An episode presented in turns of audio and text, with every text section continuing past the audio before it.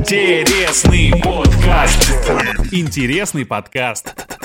Э, Привет, я Влад Аганов, и это подкаст о том, как нам интереснее и качественнее жить. Сегодня у меня в гостях психолог Татьяна Мужицкая. Привет. Здравствуйте. Здравствуйте. Вы как? Как вы живете?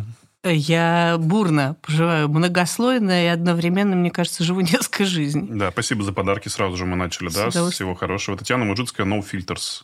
Ага, волшебный кофе. Да, Вот так. да, волшебный вкусно, кофе. Он правда волшебный, особенно если варить кофе и при этом думать, каким ты хочешь себе сварить день, то он таким и будет, потому что это медитация. Так, а в конце мы разыграем для зрителей моего канала и подписчиков телеграм-канала вот такую книгу «Теория, Теория невероятности». невероятности, да. Супер, супер. Мою, вопросы у нас есть, люди задавали Прекрасно. вам вопросы. Все, в общем, Ну все, все закономерно, все разберемся. А, Что у вас э, на одной руке часы, на другой какие-то... э, браслет это? А. Или вы про татуировки? Нет, нет, я вот про какие-то тоже странные штучки. Нет, это просто... Ну, Похоже это на- просто- Это просто браслет.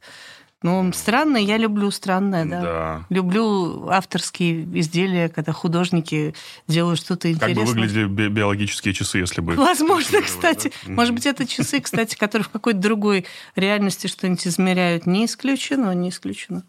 А, о чем сегодня хочется? Об отношениях? Ну, О- вы меня звали вроде как про это, но... О социальных сетях, о вы ж- романтике современной. Вот об этом обо А, всем. ради Потому бога, что мы э, в последнее время часто об этом говорим и сталкиваемся с совершенно разными ответами, получаем совершенно разную реакцию от зрителей на эти ответы. Так. А, В общем, будьте готовы, и вы. Всегда готов. Меня воспитывали так с детства. Ну будь что? готов, надо отвечать всегда готов. А, Ну, тогда вопрос. Да, а готов. что вообще можно называть отношениями? Давайте начнем с базы. Что это вообще такое? А, И это же вопрос, об который вообще бьются э, копии, ломаются и вообще все остальное, потому что особенно это чаще всего в виде претензий. Это не отношения, это не то, что я считала или считал Мгм. отношениями. Э, У меня такая была претензия один раз в жизни от человека, и когда я спросила, что ты имеешь в виду, он сказал, в Яндексе почитай. Я прям сказала, что это просто топчик. И, собственно, на этом все, примерно в тот момент и закончилось. Но э, смотрите, какая же... А мы, кстати, на «вы», на «ты» как мы Как вам удобно? Ну, то есть на «вы», видимо, раз мне говорите, как вам удобнее. Хорошо. Давайте на «вы». Мне удобно и так, и так. А, какая штука тут? Вот любая терминология, любая, она сразу же подразумевает э, очень четкое деление на вот это оно, а вот это не оно. И, например, в любом научном подходе там прежде чем договориться о терминах, люди ну, эти термины дают определение, а дальше регулярно к этому определению возвращаются. И мне кажется, что что такое отношение, можно определить только с, вдвоем с этим человеком, договорившись об вот этой общей истории. Что ты под этим понимаешь, что я под этим понимаю, но это еще не самое главное. Самое главное это в тот момент, когда это происходит в реальной жизни, говорит, вот, вот сейчас это отношение, вот сейчас, вот, вот конкретно эта ситуация, она вот, а вот это вот конкретно нет. Потому что иначе любая философия, ну, она как бы будет, э, ну, можно об этом говорить часами, но это просто будет не про меня. Я Ну, тотальный практик. Мы уже определились с тем, что отношения – это связь человека с человеком, как минимум, да? Не обязательно, как ни странно, иногда человека с компьютером, так я иногда с животным, знаете, Мгм. что так ограничиваете мир. Я последнее время это очень по-разному бывает. Прочитал любопытный, любопытное определение термина отношения – социализированная связь внутреннего и внешнего содержания психики человека. Его связь с окружающей действительностью и сознанием. Сейчас я Вот такие переведу, переведу сейчас еще раз. Социализированная Связь внутреннего и внешнего Внешнего содержания человека. психики человека. То есть, как бы... О все боже, проекции- нет, пожалуйста, давайте остановимся на этом, потому что я... Нет, смотрите, давайте так. У меня есть диплом МГУ. То есть я Да, могу расшифровать то, что... Спасибо, не с чем.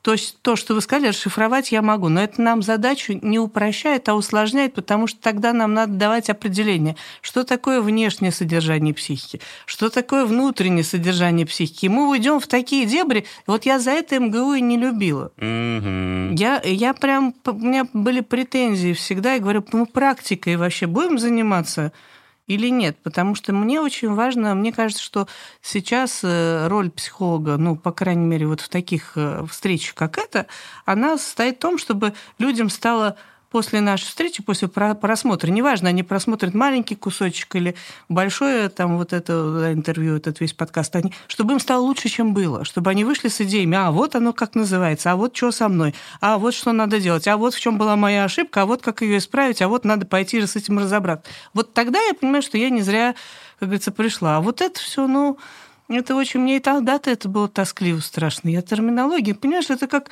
Вот на «ты» перейдем сейчас тогда благодаря этому. Я поняла, на «вы» оно, видимо, рождает наукообразие. Mm. Она, как э, анекдот такой был, когда, значит, два аспиранта поступают в МГУ на философский факультет. Они приехали из глубинки оба, и довольные такие, значит, сразу побежали в библиотеку, и к одному из них такой профессор подходит, говорит, молодой человек, вы тему себе выбрали для диссертации? Он говорит, выбрал. Какая? Чем дальше в лес, тем больше дров. Он говорит, нет, ну что вы, давайте уважение к научному познанию. Вы все-таки в Московском государственном университете, давайте я вам подскажу, записывайте о нарастании топливных ресурсов с продвижением вглубь лесного массива. Тот довольный записал, прибегает в общагу к другану, говорит, е, е, у меня такая тема, такая тема, а у тебя какая? А у меня тема о роли музыкальных инструментов в жизни служителей культа. Тут это сам такой умный или профессор помог? Да профессор, конечно. А когда это вот было? А нафига папу баян? Да, да, да. Вот. Это вот, вот эта вот услож... Э, тенденция к усложнению, она нужна когда? Она нужна тогда, когда тебе нужно перед инвесторами защитить проект, потому что условно на какой-нибудь, э, не знаю, клуб видеоигр они тебе денег не дадут, а особенно если ты государственный тендер делаешь, а на вот это вот внешне-социальное воздействие молод... психики, психики да, да. молодежи, это что-то такое очень уже солидно, на это скорее дадут. Ну, а, а, а вот в обычной коммуникации, мне как раз кажется, что такие термины надо прояснять. И чем э, яснее с двух сторон картинка совпадает, тем легче жить. Давайте тогда попробуем простить. Давайте. Все же отношения это про что? Ну вот, к ну, примеру. Ну, про давайте. что? Про что? Давайте, давайте так. Про что вы хотите поговорить? Потому что, э, ну, это же все рождается от каких-то конкретных запросов. Вот. Э, давайте так, сузим Давайте. до романтических. Ну, давай, вот, вот, и, вот, и сразу все, да. да, и сразу все ясно, и сразу, потому что и сразу, например, вот стишок пирожок там какой-нибудь в голову приходит, типа того, я позвала тебя на кофе, купила новое белье, побрила ноги и подмышки, а ты сидишь и кофе пьешь. Да. Что такое за безобразие? Это у меня. А, ну, ну, ну, ну, возможно. В данном случае. Хотела уточнить, с какой с двух сторон. Ну. Э, я думаю, что э, отношения всегда они должны иметь какую-то цель, романтические. Любые. И всегда имеют цель, просто потому что любая коммуникация, она в 3D-пространстве происходит. Задача, отношения, энергия всегда. Ну, поэтому...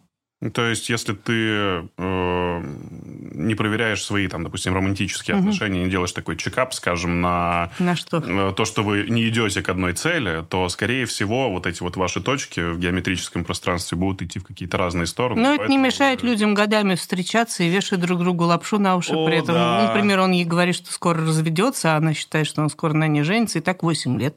Угу. Я таких знаю очень много вариантов. Ну и наоборот тоже. Абсолютно. Поэтому вот в том-то и дело. Э, видишь, какая штука? Нам, чтобы прояснять, да, что такое отношение, надо понимать, какую задачу, раз мы про задачу, какую задачу мы хотим этим решить. Угу. То есть, э, если человеку, вот абсолютно точно, смотри, какие, давай посмотрим лучше, какие свойства есть у романтических отношений. Так мы можем какую-то пользу, мне кажется, принести. Вот, например, свойство, что у них есть цель. Да, но опять же, э, тем они романтические, что вот прийти и сказать, вы с какой целью мужчины тут сейчас ко мне пришли? Как-то вроде, как-то вроде не принято так у нас вроде. Сейчас, угу. кстати, более уже поколение стало более свободное в этом смысле, но в нашем, там, ну, вот сколько, мне 51, ну, плюс там еще 10 лет, может быть, там, те, кому 40, вот, и вот, вот так вот напрямую сказать, вы привлекательны, я чертовски привлекательный, что, зря время терять? До эпохи Тиндера мы, воз, мы воспитаны еще. И для нашего поколения там всякие вот эти истории, господи, какой кошмар. Это прям вот так сказать, что я тут для секса с вами встречаюсь. Нет, ну пойдемте коллекцию фантиков посмотрим хотя бы. Хотите сказать, что у вас такого вообще не было? Какого? Что... Не, конечно, было. А, но вот так говорить, но не говорить, но говорить об нет, говорить об этом такого вот а прям в смысле, что только в очень пьяном виде есть. Но я этого, возможно, не помню. Mm. По-вашему, что э, все благодаря... Ну, по вашему развращению, вот это вот, которое напрямую высказывается про секс, хочу здесь сейчас, это из-за того, что Тиндер появился? Нет, наоборот, соцсетях? все Тиндер появился благодаря тому, что это стало возможным. А, Он появился думал, как ответ на эту стороны. потребность. Ну как же, это же ну, маркетинг же, он же отвечает на запрос и формирует запрос одновременно.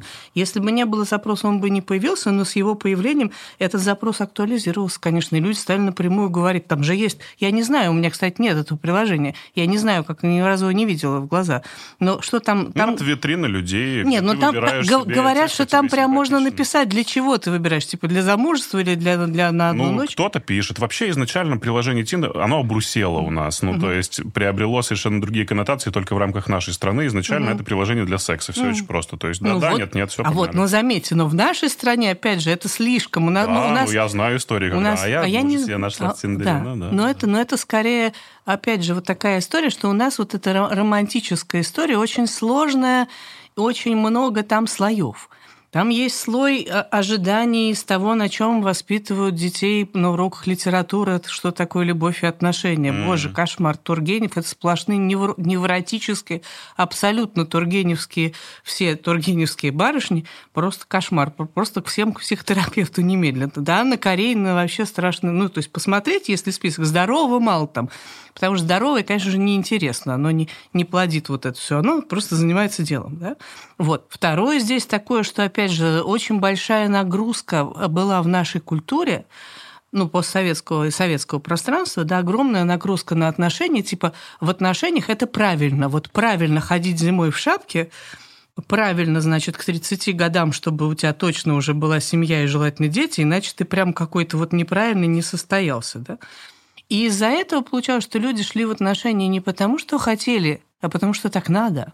И таких очень много. Ну, не знаю, говорю, сейчас уже, слава богу, уже это меньше давления, и народ уже экспериментирует по-разному, а в моей э, ну, на тренинги ко мне там приходили приходят люди, там, которые говорят, что я вообще там, мне сейчас типа 40, а я там в 20 лет вышла замуж, просто чтобы родители от меня отстали, мне вообще это было не надо. Ну, просто ну, он был наилучший из кандидатов с точки зрения рационального.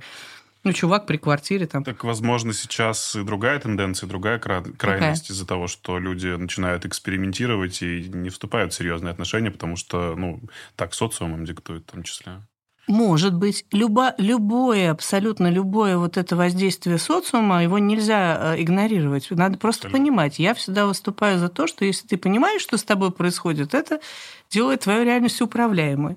А если не понимаешь, тогда ты вот куда социум дует, туда ты поворачиваешься. Вот если социум скажет, что а давайте все будем теперь бисексуальны, очень может быть, что это станет модно и вперед. Ну, как бы. Я не знаю, что будет. Э, Если посмотреть всякие фильмы утопии, то там, опять же, разнообразие есть от того, что вообще все уже перешли, как в «Матрице», да, на выращивание там, людей в отдельных коконах, до того, что человек вообще абсолютно использует эту функцию во все стороны. Поэтому здесь вот в том-то и дело, что романтика, сексуализация, социализация – это все рядом лежит. Поэтому надо понять для себя в первую очередь, ты чего хочешь-то. Я думаю, что это самый сложный вопрос, который человек себе задает. И не самый него ответить. необходимый. А если не может на него ответить, то дальше начинается вот что. Он вот, вот ты так это сейчас сказал, как будто бы этим оправдывается. Типа, ну это же сложный вопрос. Человек не может себе на него ответить. А вот тогда получается вот, что человек себе на него ответить не может, поэтому идет в отношения. М. В надежде, что он там найдет ответ. И тогда у него получается огромное количество претензий к партнеру. Потому что тот все делает не так, не с теми и не тогда. Потому что... И он говорит, ну хорошо, ну ты скажи что-то от меня. Не знаю. Вот я не знаю сам, я сам не знаю, чего я от себя хочу, поэтому ты давай делай то, чего я от, от себя от тебя хочу. Ты мне скажи, чего я должен от тебя хотеть. Блин, это засада же очень, ну, Э, Есть одна история у моего близкого друга, который вступил в отношения с девушкой, которая, ну, не хотела отношений, Мгм. скажем так. И все настолько далеко зашло, что он влюбился и хочет от нее детей. Она она ему по-прежнему... говорит, ну, я тебе сразу сказала, Да. сори, я не хотела ничего, я не готова, мне комфортно, ты у себя, я у Мгм. себя, ты не давишь, иногда мы встречаемся, прекрасный секс. И вторая попытка Мгм. поговорить с ней, она не увенчалась успехом, она сказала, ну, если так, то давай расходиться. Мгм. Подумав пару дней, он понял, ну, хотя бы лучше так, чем никак вообще, ведь я испытываю к ней какие-то чувства. И у буду него наверняка есть надежда. Что вдруг он так на нее воздействует своей любовью, что она передумает или просто залетит. Скорее всего, у него есть надежда на то, что когда-нибудь она сломается. Ну, это я и говорю. Пример... А, это я не так сказала, да? Я как, блин, простите. Что действительно. Да. Ну, да. И э, это очень сложно и тяжело за этим наблюдать, потому что ты видишь человека, который достоин чего-то хорошего, но почему-то но, но выбирает почему какую-то другую фигню. И вот это вот очень сложное отношение, самая сложная, на мой взгляд, тема в психологии, потому что на них влияет очень много чего. Вот форми... формируются они, например, от того, в какой среде ребенок рос. Да? Спасибо Чапману за книжку «Языки любви». Она очень примитивная, но хоть что-то, хоть как-то она вообще дает возможность сориентироваться и понять. Возможно, например, если говорить про вашего друга, я тоже так иногда говорю. Вот у меня есть друг, который... Да. А, значит... Не-не-не, а, а, Татьяна, это не-не, я, нет, конечно, нет. Вот если говорить про, про вашего друга, то, возможно, возможно, для него нормальный язык любви заслуживает любовь, добиваться и побеждать. И он поэтому в этих отношениях... Вот, ну, как можно завести отношения с девушкой, которая не хочет отношений? Ну, это же вот уже само по себе значит, ага, Неприступная крепость, ура! Сейчас мы надеваем латы и идем. Буду доказывать ей, что Конечно. я хороший. Угу. И буду доказывать. Я вам подарю. Вот эту книжку мы разыграем, а вам я подарю книгу «Роман с самим собой», где там да, очень, я ее переподарю другу. очень подробно все. Да, конечно. Тому другу, который, да, вот. А вам я подарю аудиокнигу «Роман с самим собой», поэтому вы можете ее раздаривать вообще всем налево и направо. Так вот, это вот очень интересная штука, да, что этот человек, как правило, не осознает, какая у него вот эта вот самая модель. И отсюда берутся созависимые отношения, там нарциссические, всякие расстройства, то, что сейчас очень модно обсуждать. Это ровно потому, что у человека есть какая-то потребность, незакрытая какая-то дыра в душе, которую он не осознает, это правда, и начинает осознавать только, когда рядом другой человек. Ну, может быть, вы замечали, я... О, кстати, я даже не знаю, в мое время... Господи, такая старая... Нет, все фразу. нормально. У нас М- вообще проект В мое около... время, короче, там лампочки проверяли в хозяйственном магазине очень просто. Их подносили вот так какой-то штуке, к магнитной, они начинали светиться. Я вам открою секрет, до сих пор так Да? Проверяю. Ну, слава богу, тогда, значит, я не настолько старый. В общем, короче, то есть лампочка, непонятно, она работает или нет до тех пор, пока ее в поле вот это электромагнитное не унесут.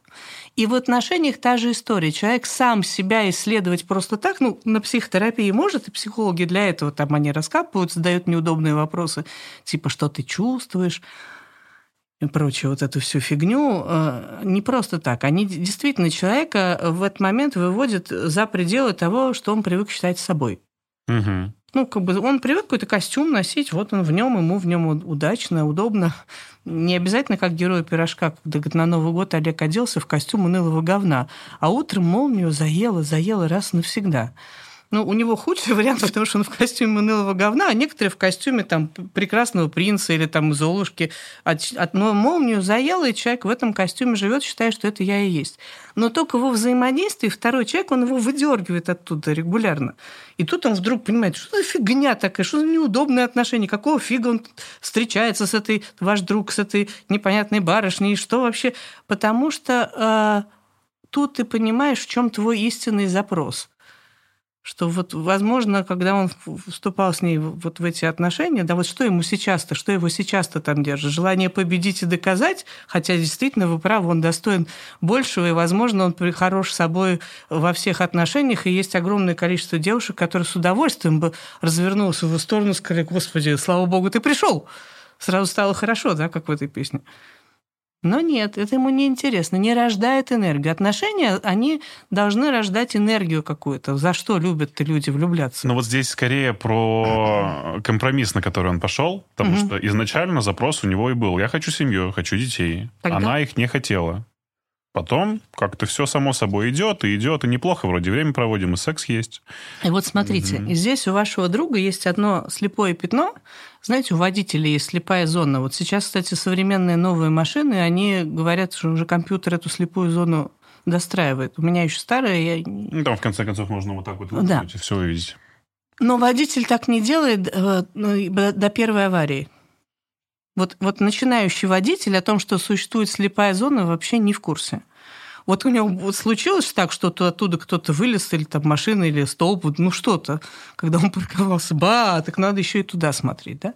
Вот эта слепая зона, она заключается вот в чем у вашего товарища, если мы говорим про его конкретный случай, что он не верит э, тому, что он видит и слышит, а опирается на свое внутреннее представление. Она же ему сразу сказала, я не хочу отношений. Если бы он умел работать с обратной связью и вообще считал бы, что Господи, сейчас это вслух хожу, считал бы, что то, что говорит женщина, это правда, так она на самом деле и считает, но вдруг... Ну, гипотетически. Есть, ну, типа, уважал бы ее картину мира и вот это вот все, то, возможно, он бы сказал бы, окей, там, встречаемся раз в неделю, если хотим, я пойду искать себе жену. А с тобой будем периодически, пока не найду. Она бы сказала, супер, класс, давай. Не вопрос. Но он-то ее не услышал.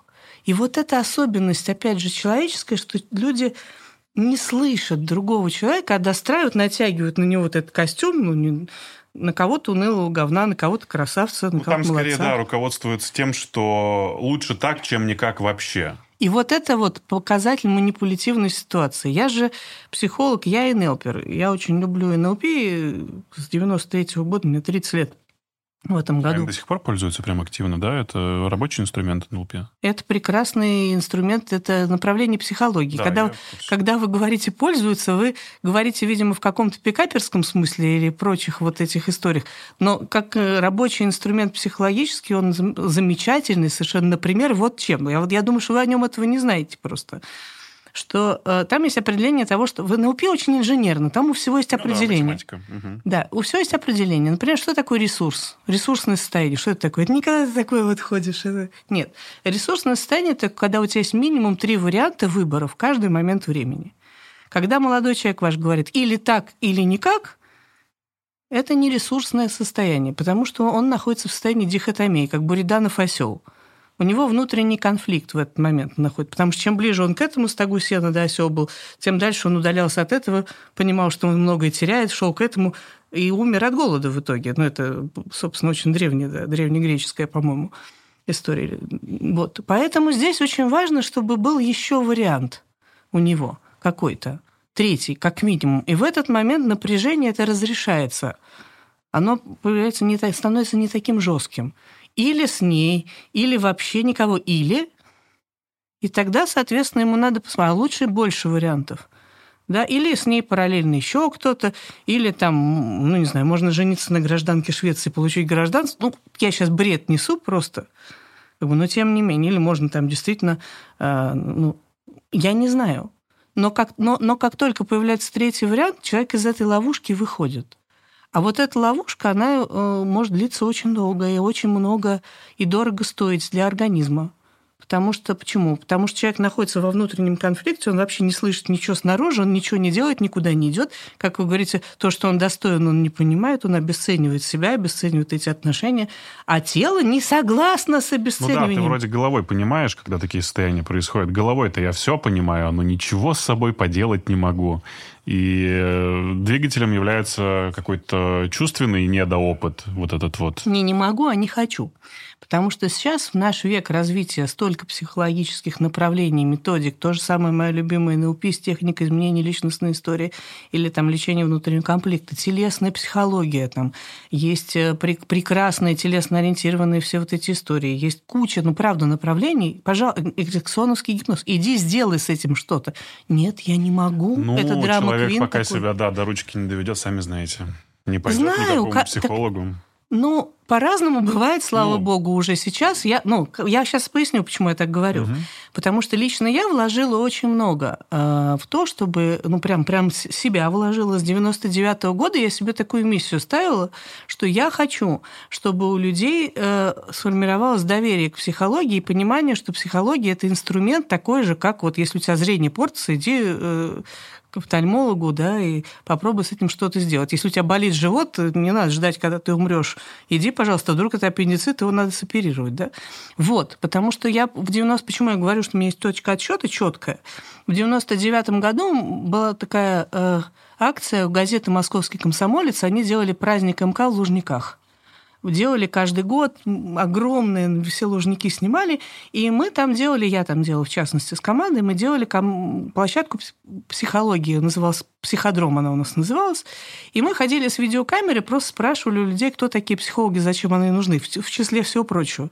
И ответы в 99 году были чудовищные просто, когда там каждый второй нам говорил, что психологи, психиатры, они там типа оружие э, массового поражения ну, понятно, и так да. далее. И мы э, показывали, делали мини-тренинги, консультации. То есть мы просто людей знакомили, показывали, что даже за 15 минут консультации с хорошим психологом ты можешь пользу получить, у тебя что-то щелкнет, ресурсы, ты пошел дальше. И я вот ровно в это вкладываюсь, да, с 99 -го года любой мой выход и контакт с СМИ, там, куда угодно, да, книги, все про это, что ты можешь гораздо больше, чем тебе кажется. Но иногда выгодно быть драма квин, говорит, а что я могу сделать? Ну, это такая гигиена себя, да? Ну, конечно. Угу. Я бы даже сказала не только себя, но и общество. Угу. Он же человека тоже мучает.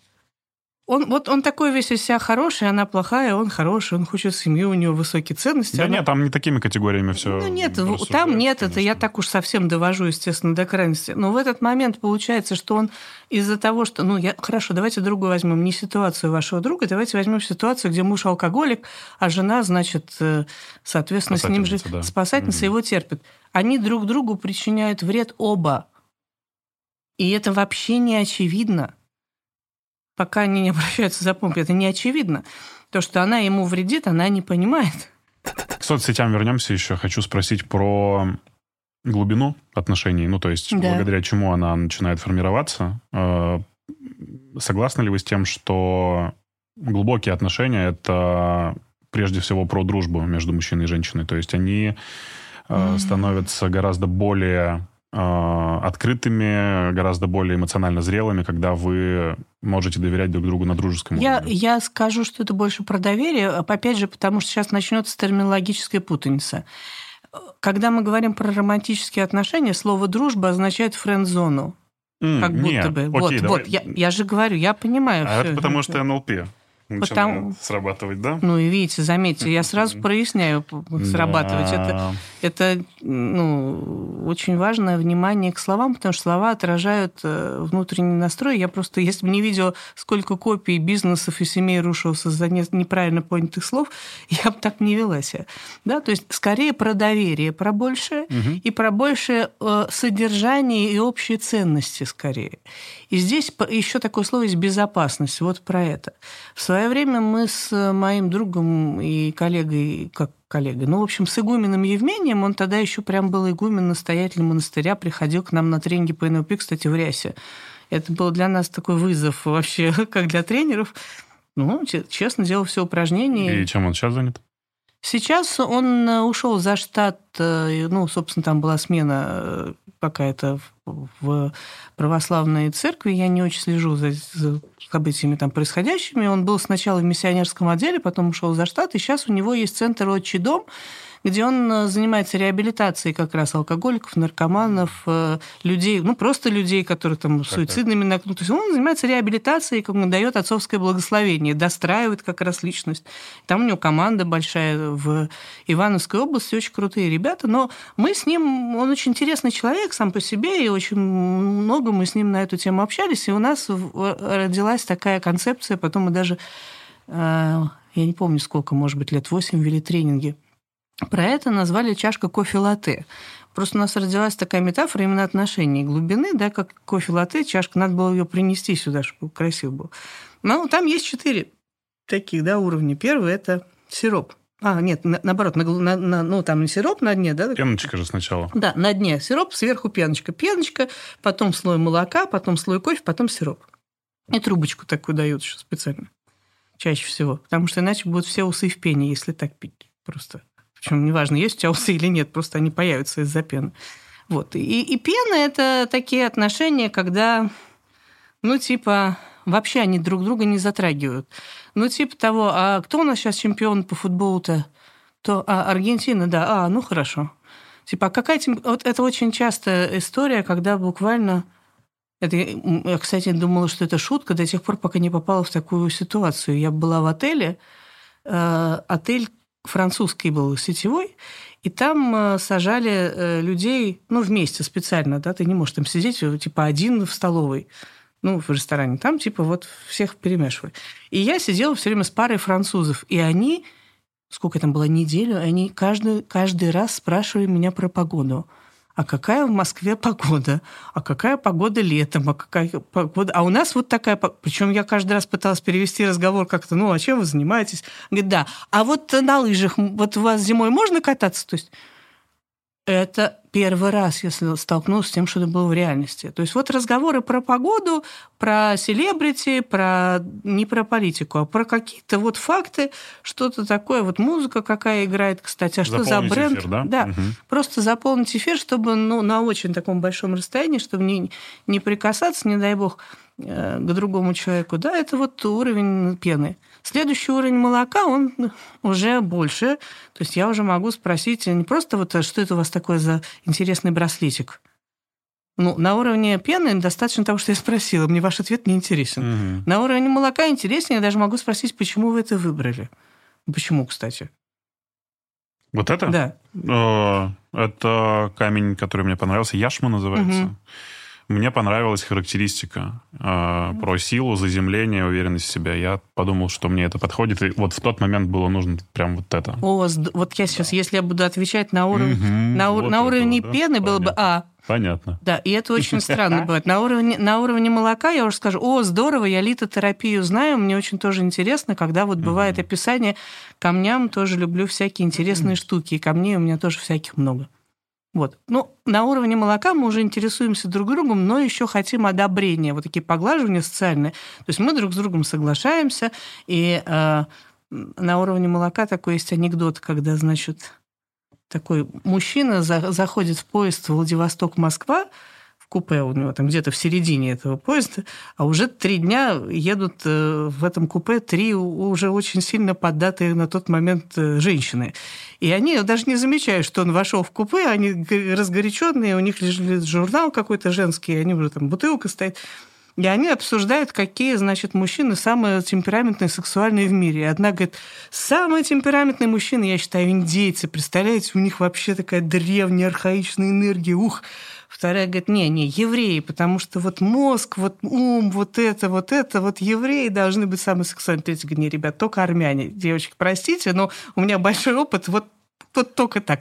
На что они вдруг его замечают, так, разрешите представиться, Армен Израилевич Чингачгук. да, то есть это, это уровень молока, когда я предсказываю, какие нужны, ну, да, какие вы хотите от меня услышать слова, дорогие товарищи, я вам и говорю и стараюсь быть хорошим. Ну, еще это называется белое пальто. Это крайний вариант, когда типа я вот молодец, смотрите вот на меня, я прям молодец, вот у меня все хорошо. Какие у вас проблемы? Никаких. У меня никаких. У меня идеальный порядок, идеальная семья, идеальная работа, у меня все хорошо. А уровень кофе это вот как раз про глубину. Это такой уровень, куда человек уже может быть, даже сам боится заходить, но за ручку как бы с другим может зайти или случайно. Когда вдруг обнаруживается несоответствие белому пальто, несоответствие стандарту, там, теневые какие-то вещи, или когда человек вдруг признается, что он в своей слабости, в какой-то своей там некрасивости, в слезы, боже, какой ужас при тебе плакать. Причем даже, даже не обязательно там какие-то от горя слезы. Вот э, мы тут с вами говорили про Демчога, про Фрэнки Шоу, да, пока начинали. Там у меня у старшего сына была такая фишка. Ну, у меня дети выросли за кулисами театра Орликиниада, потому что мы очень тоже дружили, много тесно работали с Вадимом Демчогом. А там очень такие вот тексты, они очень пробирающие до глубины, до ценностей, до таких каких-то историй. И э, Вови, значит, меня, когда девушку себе находил, он вел ее на этот спектакль и говорил, нет, она мне не подходит. Она, она, не понимает, она... о чем речь, да? Нет, фигня, она не плакала. А. Он говорит, она не плачет на этом. Если она не плачет на белом биме, о чем с ней вообще, как можно с ней Вы считаете это правильно? Я не знаю, для него да. Ну как я могу сейчас человек вот. Но для него mm. это был такой критерий, потому что я его понимаю почему. То есть я не знаю правильно или нет, потому что он человек очень глубинный и очень такой вот ну про, про чувства больше, чем про голову. И если человек рядом с ним ну не может как бы раскрыться, да, и не не там не, не проявляет свои чувства, потому что боится, что у него тушь размажется или там как-то боится потерять лицо, то ему будет с, ним, с таким человеком очень сложно.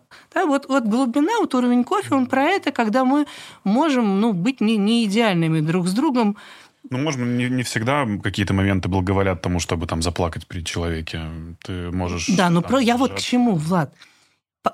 И в этот момент ты на молоке.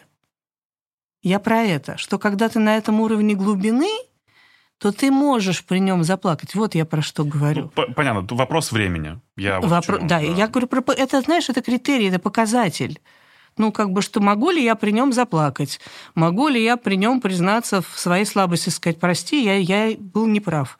Или я этого сделать не могу, или мне страшно.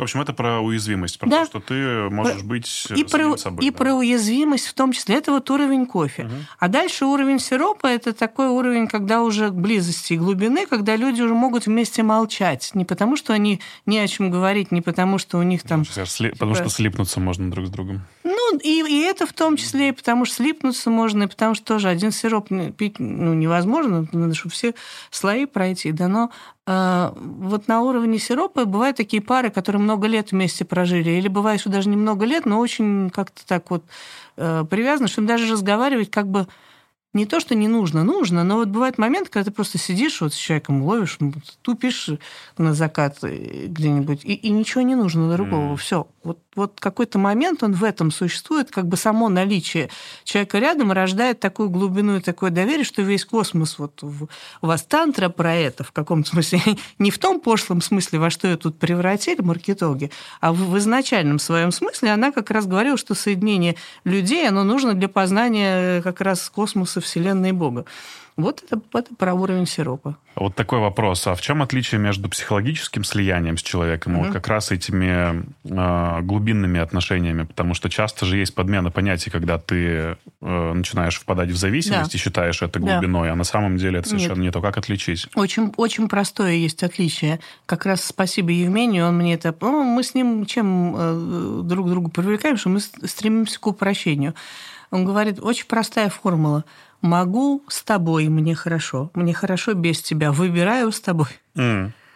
Если я, если вот эти песни, которые песни э, имени созависимости, что-нибудь типа там, э, что-нибудь, есть же это все, как же я без тебя, там, как ты без меня, без меня тебя, любимый мой, лететь с одним крылом, или там я без тебя умру, ну вот это все же, их очень много. Вот они про созависимые отношения. И опять же понятно, почему они рождаются в здоровых отношениях. Э, песни вряд ли будут рождаться такие про любовь, потому что там она идет непосредственно по каналу, ну, Слушайте, а созависимость почему обрела такой не совсем приятный оттенок и коннотацию? Часто же люди, которые находятся в здоровых отношениях, они тоже созависимы друг к другу. Да, никто не говорит, что прям созависимость это плохо, потому что просто болезненной созависимости много. Болезнь mm-hmm. чем отличается, да? Естественно, ну, скажем, вот опять это вопрос вот зараза терминологии люди, которые в близких отношениях, в глубоких, они, конечно, проницаемые, они друг в друга проникают, но они могут и вылезать в, в какую-то свою другую жизнь. Mm-hmm. Да? Это не значит, что отказаться от этой, ну просто вот на работу разошлись и вернулись. Да? Не надо каждые 10 минут задавать мужу вопрос «ты где?», когда он едет, например, или жене. То есть, ну, где-то, ну, будет, ну, окей. То есть, там есть очень большая степень доверия. А вот э, созависимость, почему они стали много говорить? Потому что есть три вещи, да, которые сейчас прям очень сильно проявляются. Первое, ну, это как раз вот э, алкоголь, э, игромания и прочие вот эти истории, где человек прям сильно разрушает себя, семью и все остальное. А второй э, вроде как как будто бы с этим не может ничего сделать, вот потому что он тоже в эту историю вовлечен да, он тоже страдает. Вот это раз. Вторая история, сейчас очень современная, с развитием вот этих штук, контроль, созависимость – это стремление к контролю. Когда я, э, ну, если мы с тобой одно, как анекдот есть такой, когда, значит, муж приходит в 2 часа ночи, жена говорит, это что такое? Вы прям любите байки потравить, я смотрю, да, А я, конечно, а как же, у меня, в общем, все это, как без них-то? Так, так. Вот, что такое? Он говорит, а я мужчина свободный, во сколько хочу, во столько прихожу. Она говорит, а, понятно. На следующий день жена приходит в 8 утра.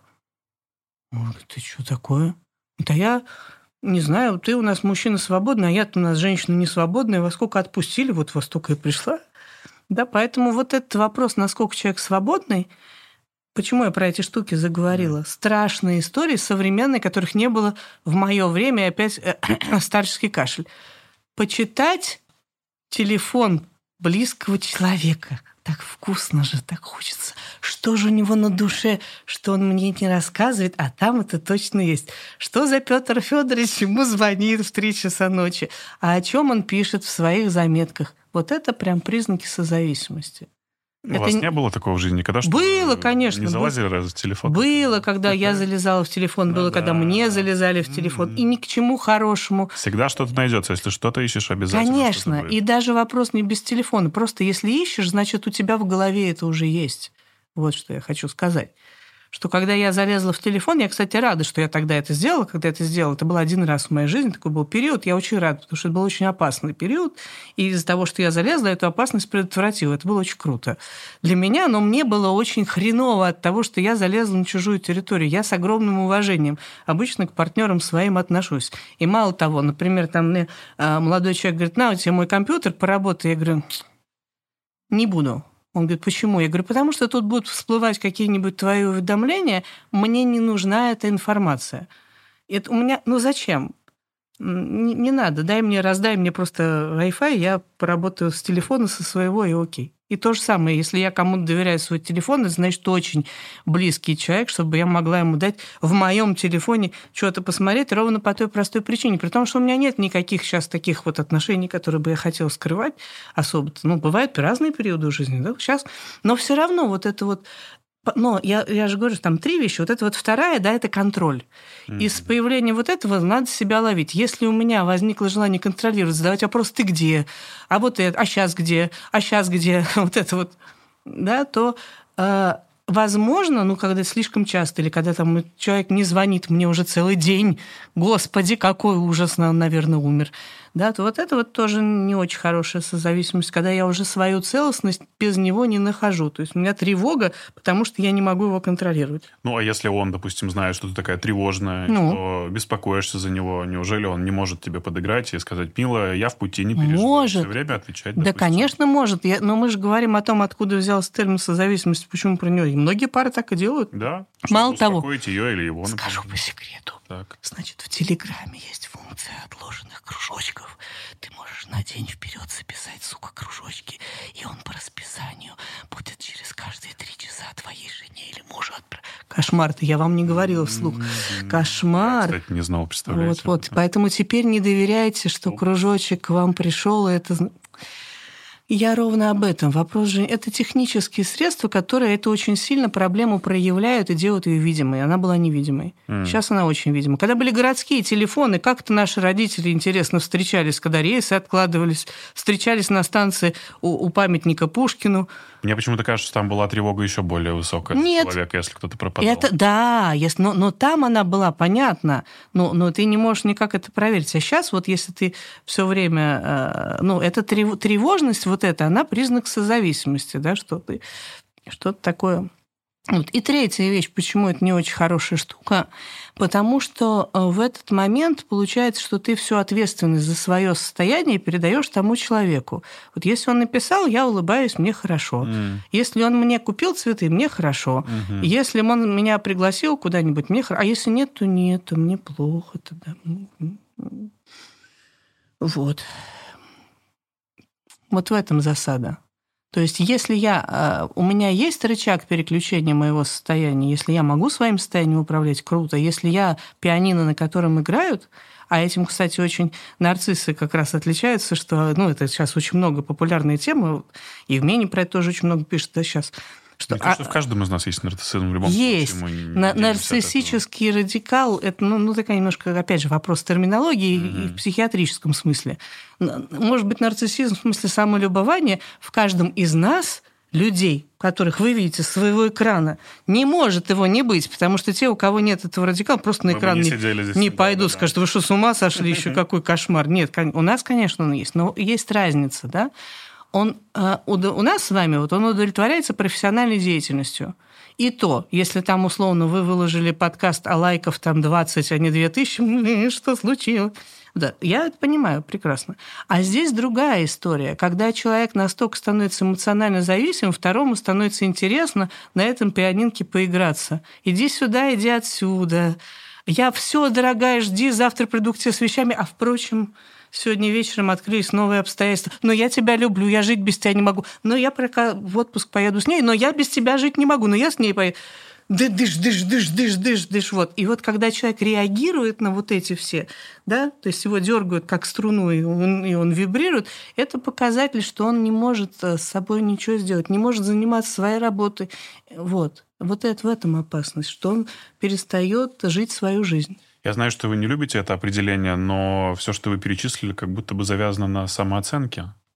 Почему я не люблю? Я люблю, я как раз... Вы говорите, что типа самооценка не существует. Я говорю, да, я поэтому я люблю это определение, говорю, что ее не существует, mm-hmm. ровно потому, что самооценка это когда человек, откуда она берется, то, естественно, она есть. Просто когда я говорю, что она не существует, это значит, что в человека внедрили, имплантировали некий взгляд, да, какую-то шкалу критериев, которые... Да, он сам себя оценить не может. Вы об этом. Но у него нет необходимости. Но у животного нету зеркала, он не знает, как, как выглядит со спины мой кот. Ему наплевать. Ему все равно что у него на спине, если у него ничего не болит. Ну, и можно быть, чтобы его гладили, он может их поставить в правильное место. Но как он выглядит, ему не важно. Он не знает, какое место он занимает среди всех котов мира. Ему наплевать. Он точно знает, у него миска наполнена или нет, его погладили или нет, в его игру сыграли там э, или нет. Да, все. А самооценка – это некое место в иерархии, да, в социальной, которое человек занимает, исходя из каких-то совершенно четких критериев. Вот ему сказали, например, там, как у Жванецкого было, кого интересует мнение человека лысого, да еще и с таким носом. Вот в одной этой фразе да, сразу понятно, что человек лысый и с таким носом занимает низкое место в социальной иерархии, причем не только самцов, но и, судя по контексту, там, да, в Собесе, там, где-то в министерстве тоже. То есть есть очень четкие какие-то жесткие критерии, да, что такое самооценка. Когда человек когда-то поверил в какие-то критерии оценки. И я как раз, когда кричу и бью во все там колокола, что нет самооценки, бляха-муха, да смотрите вы на себя, пожалуйста, любящими глазами. Что вы на себя всегда смотрите глазами тех, кто тебя не любит? Вот этот ваш друг, возвращаясь к нему, который говорит, и, или больше никак по-другому, он же в этот момент считает, что его такого урода никто больше полюбить не сможет. Вот. И вы только что мне сказали, ну он же достойный парень, но у него внутри нет этого видения. Ваши глаза бы ему, да, туда, он бы вашими глазами посмотрел, вот какой крутой парень, что это я действительно? И такое случается, но это работу нужно проделать. Ну, понятно, что там много отягчающих обстоятельств и с семьей, и с детством, э, и так далее, и так далее. Но важно ну, же уметь их идентифицировать и работать с ними. Вы к этому ведете? Не обязательно отягчающих. Мне не нравятся такие. Они просто есть. Вот у нас есть какие-то обстоятельства, при которых мы формировались. Вот у вас, например, камни да, на, на руке. Камень, что это такое? Это вообще, я когда это поняла, на меня это произвело колоссальное впечатление. Это когда-то был газ, представляете? Который при каких-то обстоятельствах просто резко mm-hmm. там вот что-то с ним такое произошло, и он превратился в камень при каких-то обстоятельствах. Он стал именно таким камнем, именно такого цвета, именно такие в нем химические элементы. Хорошо это было или плохо, да трудно сказать, потому что все, что, как это, мы так сильны, что становиться сильнее некуда уже, и все, что нас не убивает, не убивает нас, и все. Да, просто, ну, это нас формирует так или иначе, да, и что-то там... Но очень важно это понимать. Если ты понимаешь, что с тобой, понимаешь, чего от себя ждать, понимаешь, где тебе нужен ресурс, где у тебя уязвимое место, куда не надо тыкать палочкой, возможно. И об этом, если ты можешь внятно сообщить своему партнеру об этом, это просто счастье, как-то сейчас есть куча мемов, да, современные мемы такие. Сейчас в качестве приданного нужно курс психотерапии перед свадьбой. И одному, и второму. Я, знаете, и вообще что, в ЗАГС не пускать я, без знаете, этого. что обнаружил недавно? А, оказывается, теперь при продаже квартиры тоже есть... А, а, что? Это что-то новое. Э, сейчас э, ну, вызывают психиатра на место а, сделки, ну, да. ну или психолога, да, неважно. Нет, психиатра понятно почему, чтобы освидетельствовать вменяемость. Вот. Но это, это, что, это юридическая история. Да, потому что часто бывали случаи, когда люди продавали квартиры, а спустя там пару угу. лет говорили о том, что а я был в да. неадекватном состоянии, да. у меня была депрессия. И пытались через суд вернуть деньги, у них это ну, успешно получалось. Да. Но в ЗАГСе вот э, такое пока... Пока. Пока ну, что, я, да. Кстати, я же говорю, я не знаю, какое mm. будет будущее. Очень может быть, очень может быть. Но вот эти шутки типа «не для тебя ягодка 4 года у психотерапевта лечилась», mm. вот это вот... Э, да, очень сейчас много таких шуточек. Я этому дико рада. И я вот себе из 99-го года киваю, говорю, все получилось у нас, смотри, люди прям молодцы. Потому что мне тогда очень этого хотелось прям на уровне миссии вот это нести, популяризировать и показывать психологию с человеческим лицом. А у вас нет ощущения вот этого психологического передоза сейчас в инфополе? Да, есть вообще инфополе передоз, я бы сказала. Ну, понятно. Но вот если фокусироваться на этих полезных советах и очеловечивании психологии, как раз же многие через экран начинают учиться тому, что это можно применить в жизни, это ну. можно применить там, или это, это нельзя применять, и начинают жить по э, тому лекалу, которое им Нет, дала Татьяна Мужицкая. Э, Мое лекало, кстати, не такое уж и плохое, потому что э, я как раз говорю о том, что мое лекало заключается в том, что бери ответственность за свою жизнь, наблюдай, что с тобой происходит, иди к психологу. Если не можешь сам с этим справиться, это нормально. Поэтому если будут жить по моему лекалу, ну дай бог, пусть будет с девизом легко и радостно и все такое. Я к тому, что универсаль... универсально ли оно? Нет, конечно. Нет, смотрите, ну как универсально? Сейчас я, я поняла, сейчас я как хитро выебнусь на эту тему. Оно универсально кастомизируемо. Mm. Вот и кажется понятно, да? Но я а... все равно пытаюсь размерчик-то подогнать, знаете, Кас... в своей голове. Ну, кастомизируемо это значит, что ты под себя должен этот размерчик действительно э, подгонять каждый раз. Не можешь этого не делать. Это вот ровно такая история, как делают ортопедические стельки. Как бы я, э, у меня есть материал, у меня есть приборы, все, но нога все равно будет твоя, и, и поэтому вперед. Здесь э, э, есть такой анекдот, который не анекдот вообще. Он, кстати, для меня такой, наверное, основной красной нитью книги роман с самим собой «Тренинг зеркала». Когда, значит, приезжает в Одессу мужик, идет по улице, там, вот, и там идет и видит, что это улица портных, там прям сплошная вывеска, там «Я лучший портной в Одессе», «Я лучший партнер в стране», портной в стране, я лучше на этой улице. Вот. И вдруг такая вывеска среди них «Сошью костюм за 24 часа». Он такой, о, классная тема. Он что, заходит, говорит, правда сошьете портной? Говорит, точно. А что надо сделать? Ну вот выберите ткань, мы с вас мерки снимем, придете ровно вот в 12 часов и все сделаем на завтра. Но он приходит на завтра, все, мерки сняли, он все выбрал, значит, заплатил предоплату, приходит, а там такая маленькая примерка и большое ростовое зеркало. А это Одесса, и там витрины, открытые окна. Ну, то есть, ну, такое пространство, то есть человек видит себя сразу в масштабе, он выходит и говорит, что-то я не понял, у меня вот этот рукав, по-моему, короче, чем вот этот. Он так в зеркало смотрит, портной, а вы так ручку так, подтяните, теперь одинаково. Одинаково, интересная мысль. А вот то, что у меня одна штанина вот так брючно загибается стрелкой, это мне надо вот так ногу поставить. Он говорит, да.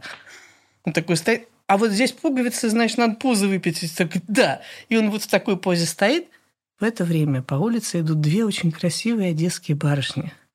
И одна говорит, смотри, смотри, какой симпатичный молодой человек. Ну, как жалко, что он такой инвалид. Вторая говорит, зато какой он крутой, наш одесский портной. На такого инвалида сшил идеально сидящий на нем костюм. Да, в чем, о чем эта история? Это про самооценку. Угу. Потому что ребенок не понимает, что такое хорошо и что такое плохо. Он точно знает, что ему, чтобы выжить, это на уровне биологии нужно быть хорошим для своих родителей. И он готов вот и так, и сяко, как угодно выкручиваться, чтобы, ну, Самое ужасное, что потом он прирастает к этому, ему кажется, он такой и есть, и следующий костюм он себе по этой же мерке уже шьет.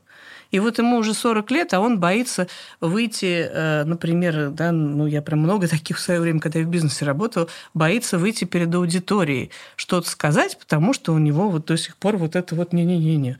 Или ему там тоже уже 40 лет, и вместо того, чтобы поговорить, пойти и сказать, что ему что-то не нравится, он заболевает. У него ангины почему-то.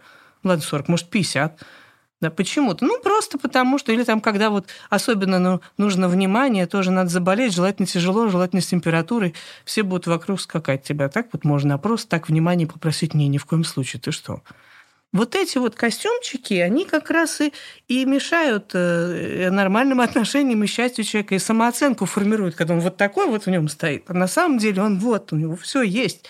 И поэтому очень важно ему вернуться в его нормальное состояние, оценить. Вот очень круто в этом было, э, как назывался, ледниковый, э, ледниковый период, да, где был... Мультик? Да. Да, да. Где была такой. самка мамонта, который считал, угу. что она опоссум. Да, да. Гениальная линия, совершенно психотерапевтическая, ровно про это. Если она себя все время сравнивала с опоссумами, она все время была слишком большая, слишком неуклюжая, слишком медленная, слишком заметная, да? И у нее была о себе какая-то самооценка, что она хреновый. И вот дальше очень важно добавить опоссум. И для нее очень важно было понять, что она мамонт. И мамонт, она отличный, опоссум хреновый, мамонт прекрасный. И вот это вот то, что случается с человеком, когда он вдруг понимает, что подождите, то есть действительно я вырос плохим, там, выросла плохой дочерью для тех родителей, которые хотели для меня счастья по стандартам 70-х. Да, я относительно 70-х ужасно. Я тут недавно подруге показывала прямо на ней же. Мы сидели с ней в Париже. Она, значит, из Германии. Самая на ней была дико модная джинсовая куртка, драная, вылень, ну, представьте, модную джинсовую куртку, так круто, то есть за несколько тысяч долларов, может быть, даже круто драная, прям модными дизайнерами, да, такая оверсайз. Я говорю, Лиль, вот посмотри, она немка, она, да, она мигрировала, в Германии живет. Я говорю, посмотри сейчас на себя глазами своей немецкой бабушки. Хм. Она должна сказать, девочка, что с тобой? Что за нищета, что за беда? На тебе куртка с чужого плеча, выленившая, с дырками, девочка. Как, до чего ты докатилась, милая? Так и есть, да. Вот. Все бабушки так говорят. Конечно. И вот это вот я этот пример привожу, для чего она ржет, да, потому что она модная, современная женщина прекрасная, в дорогой вещи. Вот, что старые стандарты относительно бабушки, это понятно и смешно, относительно джинсовой куртки, но относительно всех остальных своих качеств тоже надо вернуться, как мы в НЛП говорим, найти референтный индекс, найти ту ситуацию, из которой э, вообще это родилось понимание, что вот это хорошо, а вот это плохо. И проверить, она сейчас вообще адекватна происходящему или нет. Mm. И возвращаясь к вашему другу, я почему и сказала, что его беда не в том, что девушка его отвергает, а в том, что он не слышит реальности отказывается ее слышать. Вот в этом его сложность. Я бы как психолог на это обратила внимание, потому что почему-то это для него болезненно, сложно, нельзя. Не знаю почему. Он обратную связь не слышит. Мне очень нравится э, идея и фраза. Я, кстати, сам к ней не так давно пришел о том, что мы сами ответственны за все состояния, которые с нами случаются. Ну да. Это вот. очень сильно, она такая простая, но она, если ты прям поймешь о чем. Ну, ну вот это и есть взрослость. Mm. Это и есть, когда меня спрашивают, у меня же вот тут татуировка можно написано, там я везде там в книге, печать можно, я все говорю, что все можно. Говорит, и меня спрашивают, правда все можно? Я говорю, да, можно, если ты взрослый. Если ты можешь дать ответственность за Если ты взрослый, то ты ему, да, за свои состояния, за состояние других людей рядом с тобой, за отношения, пожалуйста, конечно, можно все. Э, знаете, про что хочу поговорить? Про ссоры в отношениях. Так. Э, вы считаете, что вообще без них можно жить? Да можно, вопрос только зачем и как.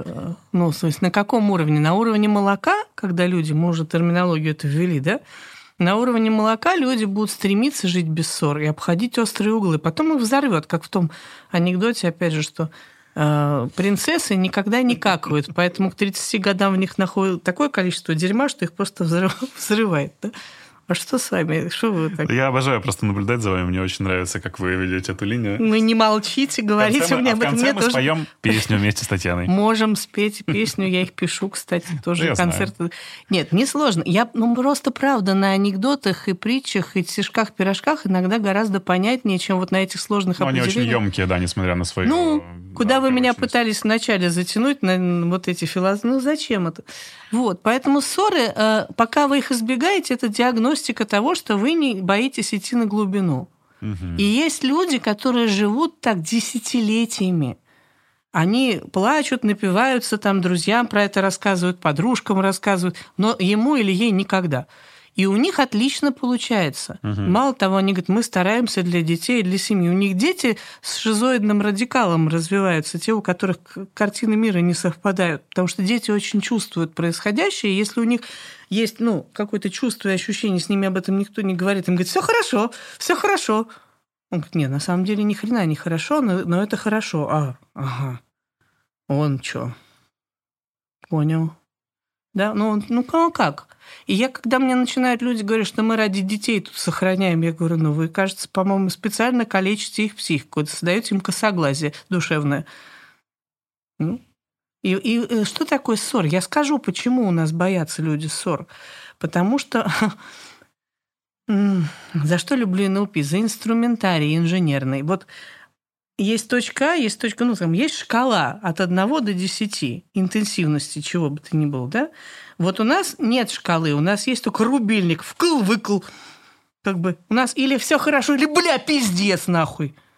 А это ненормально.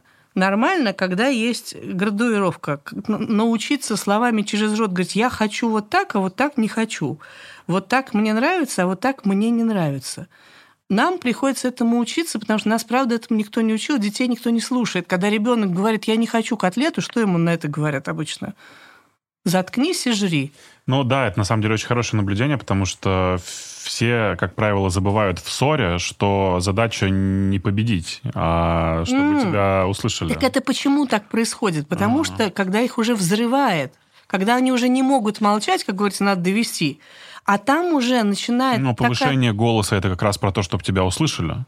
Это же всегда ну, из-за этого случается. Да, из-за того, что у нас нет культуры управления своими состояниями, там уже Это называется тоже. поволокло. Да, вот у согласен. моего любимого Демчога есть фраза, которую он мне подарил: ты наездник или лошадь? Mm-hmm. Ты скачешь на лошади mm-hmm. или на тебе скачут. Mm-hmm. Вот когда тебя уже поволокло, и ты орешь и не можешь остановиться, и это единственный способ, чтобы тебя услышать, тебя волочет все, гормональная система, все, там, там просто кортизол такого уровня, там тоже надо понимать, что мы же э, не роботы, мы живые люди. Значит, если вы не изучали свою физиологию, там может быть много интересных ответов, что кор- уровень кортизола до определенного момента может контролироваться с корой головного мозга, а начиная с какого-то уровня уже наоборот. Кора, это в смысле, которая отвечает за сознание, тоненькая такая, медленная – и тут уже все, человек потом в ужасе смотрит, слушает, я вот это говорил, господи, нет, я такой не мог сказать. Но на таком уровне кортизола мог, или на таком уровне адреналина. Поэтому здесь задача на вот этих вот ранних этапах научиться спокойно говорить об этом. Мне э, нравится, как Ирвин Ялом, там, один из моих учителей и обожаемых мной психологов, у которых книги хорошие, потому что понятно и легко читать, у него такой критерий есть. Как понять, что семейная терапия закончена? Это говорит, когда фраза, сказанная за обедом, «Дорогая, твой кофе сегодня отвратителен», именно это и значит. И в ответ на это кофе просто выливается, моется чашка и наливается новый кофе. И ничего другого на тему того, что вот, сам вари тогда, или ты не ценишь то, что я делаю, и вообще какого хрена мама твоя лучше варит, конечно же. Вот, вот этого всего не возникает. А вообще, ну, как научиться помнить о точке невозврата в ссорах, потому что очень же mm-hmm. многие конфликты, они переходят все mm-hmm. черты, вот эти травмирующие фразы, которые Значит, прилетают друг друга, все, они вещи. потом запоминаются. Все, все понятно, жизнь. еще бы, потому что на таком уровне энергии еще бы. Значит, ну, ответ первый. Очень рекомендую вам позвать э, в подкаст э, в гости Андрея Кёнига, который очень крутой конфликтолог, и у него книга выходит скоро, которая называется «Разреши конфликт». Не в смысле сделать так, чтобы его не было, а разреши себе конфликтовать. У него про это очень круто, я не хочу повторяться. Вторая вещь здесь это такая, что не... это прям тоже ловушка мозга. Mm. Невозможно уйти откуда-то, можно только прийти куда-то. Если вы себе поставите такую задачу, как мне научиться отлавливать, когда меня уже поволокло, тебя уже поволокло, все. Ты можешь говорить, о, меня волокло. Нет. Задача не так формируется. Задача формируется так. Когда еще все хорошо, на очень маленьком уровне энергии, спокойно сказать, вы знаете, вот когда вот так лежат листы, мне не нравится, например. Не, мне на самом деле все равно, я пример привожу, да. Или сказать, что, «А, знаете, вот мне будет лучше, если вот это. И там иногда приходится голос повышать, когда человек не слышит обратной связи, то есть он, ну, просто... И тогда есть э, такая тоже анекдот такой э, из сети, он пришел как не анекдот, как пример, когда за, за завтраком сидит семья, и э, сын вдруг говорит, что, дайте хлеба мне. Папа говорит, сын, не начинай с третьей фразы. Какая еще третья фраза? Он говорит, ну смотри, в нашей семье, если ты хочешь хлеба, можно начать с первой фразы «дайте хлеба, пожалуйста», спокойно. Обращаясь там к маме, к бабушке, ко мне. Он говорит, ну, если тебя вдруг не услышали, ну почему-то все заняты своими делами, в гаджетах сидят, тогда есть вторая фраза. Извините, возможно, вы не услышали меня, да? Ну, я вас прошу хлеба. Ну и там еще, в, там, не знаю, в, в очень большом процентной вероятности да, случаях тебе его дадут. Но если два раза не сработает, то уже третья фраза «дайте хлеба». Вот, да?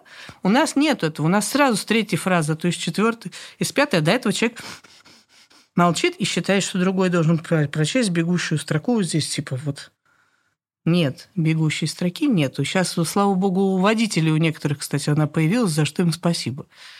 Сзади я сейчас ехал, там прекрасный водитель, у которого, который меня, меня ну, почти подрезал, я его пропустил, он написал «спасибо, извини». Правда? Да. Ух ты. Да, появилась такая штука, я прям... Угу. Важно научиться начинать с первой. Научиться говорить то, что психологи говорят тоже «я сообщение». Не в смысле «ты козел, подвинься», а просто я хочу сюда сесть. Мне будет удобнее вот так. Не в смысле, какого фига ты поздно приперся, а в смысле, я очень волнуюсь, когда, значит, вот тебя нет дома. Или я, я не понимаю. То есть, если ты начинаешь говорить про себя, это уже снимает градус. И очень во многом тебе возвращает самооценку, что я вообще-то имею право а. понимать, что со мной происходит, б, признаваться в этом себе, в, говорить об этом другому человеку, что происходит со мной, и только после этого, что в связи с этим, как один из вариантов, а их вообще-то три должно быть, я предлагаю, потому что обычно, еще раз ошибку, что мы предлагаем один единственный вариант. Я волнуюсь, поэтому звони мне. Какие еще два варианта могут быть? Валерьянка, подружки, сериал. Ну, Слушайте, еще очень важный момент. Э, все, мне кажется, про него забывают, что в ссоре нельзя принимать никаких решений и да. делать выводы. На кортизольной волне нельзя никаких угу. решений принимать, не только в ссоре, вообще, когда кортизол. Так надо сначала поприседать, может быть. Почему? Кстати, тоже забавная история. Почему очень часто ссоры заканчиваются сексом?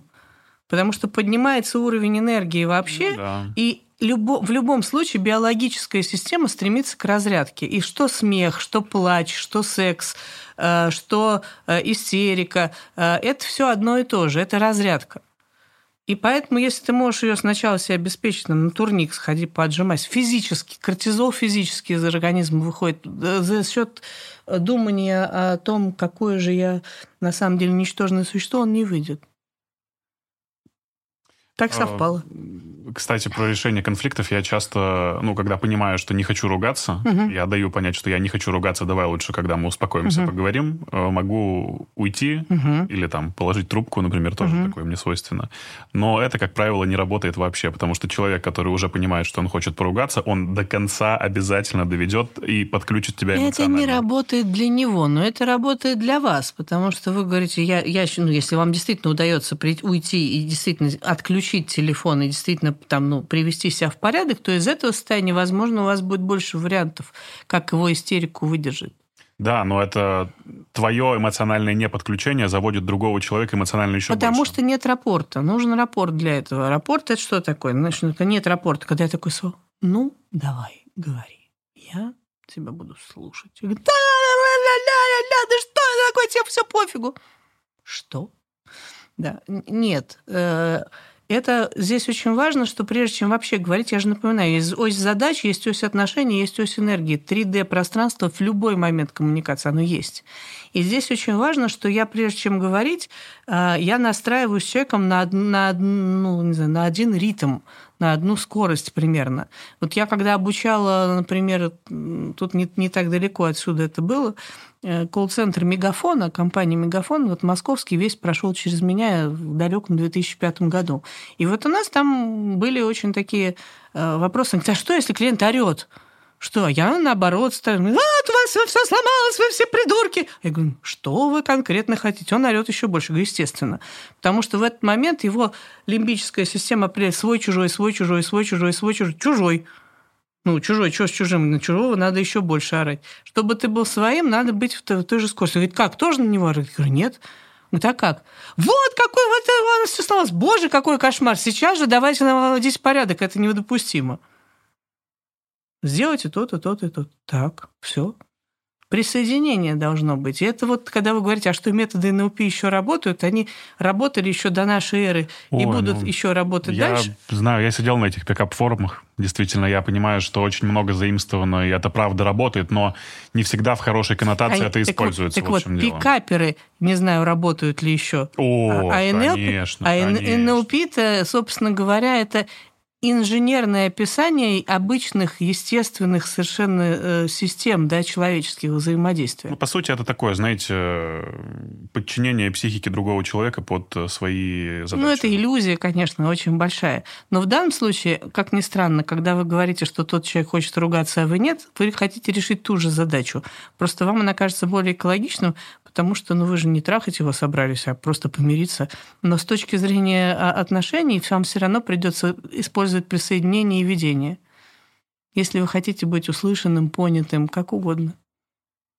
А может быть, просто уступить э, эту схватку за право последнего слова Конечно, человеку? можно, все, можно. И... Конечно, это то, что у меня там в тренинге зеркала, там в книге роман самим собой называется «Янские битвы», и каждый Ян сам принимает решение, когда его битва закончена. И огромное количество фраз семей, работы, вообще людей спасла фраза «я был неправ». Ты прав, я не прав. Все, конечно. Надо, потому что чего ради и какой ценой? Я чего сейчас добиваюсь? Я чего сейчас хочу-то? Я вот, вот сейчас, у меня цель какая? Вот это и называется словом осознанность, да, управляемость системы. Если я еще помню, зачем я здесь, зачем он здесь, я чего хочу от нас, от себя в первую очередь, от него, от нас. То, что мы сейчас делаем, нас к этому приближает или нет? Вопрос.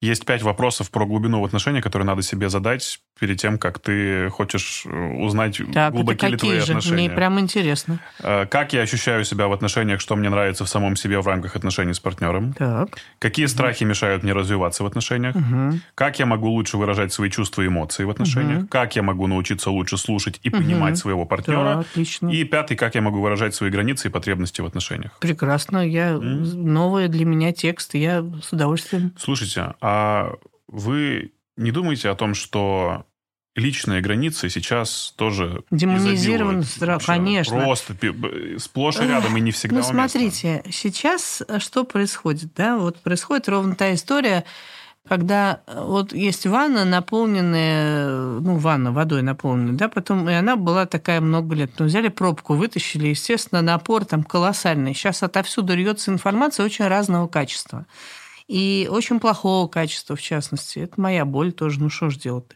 Про личные границы тоже надо понимать три вещи. Во-первых, это не, не интеллектуальная проблема.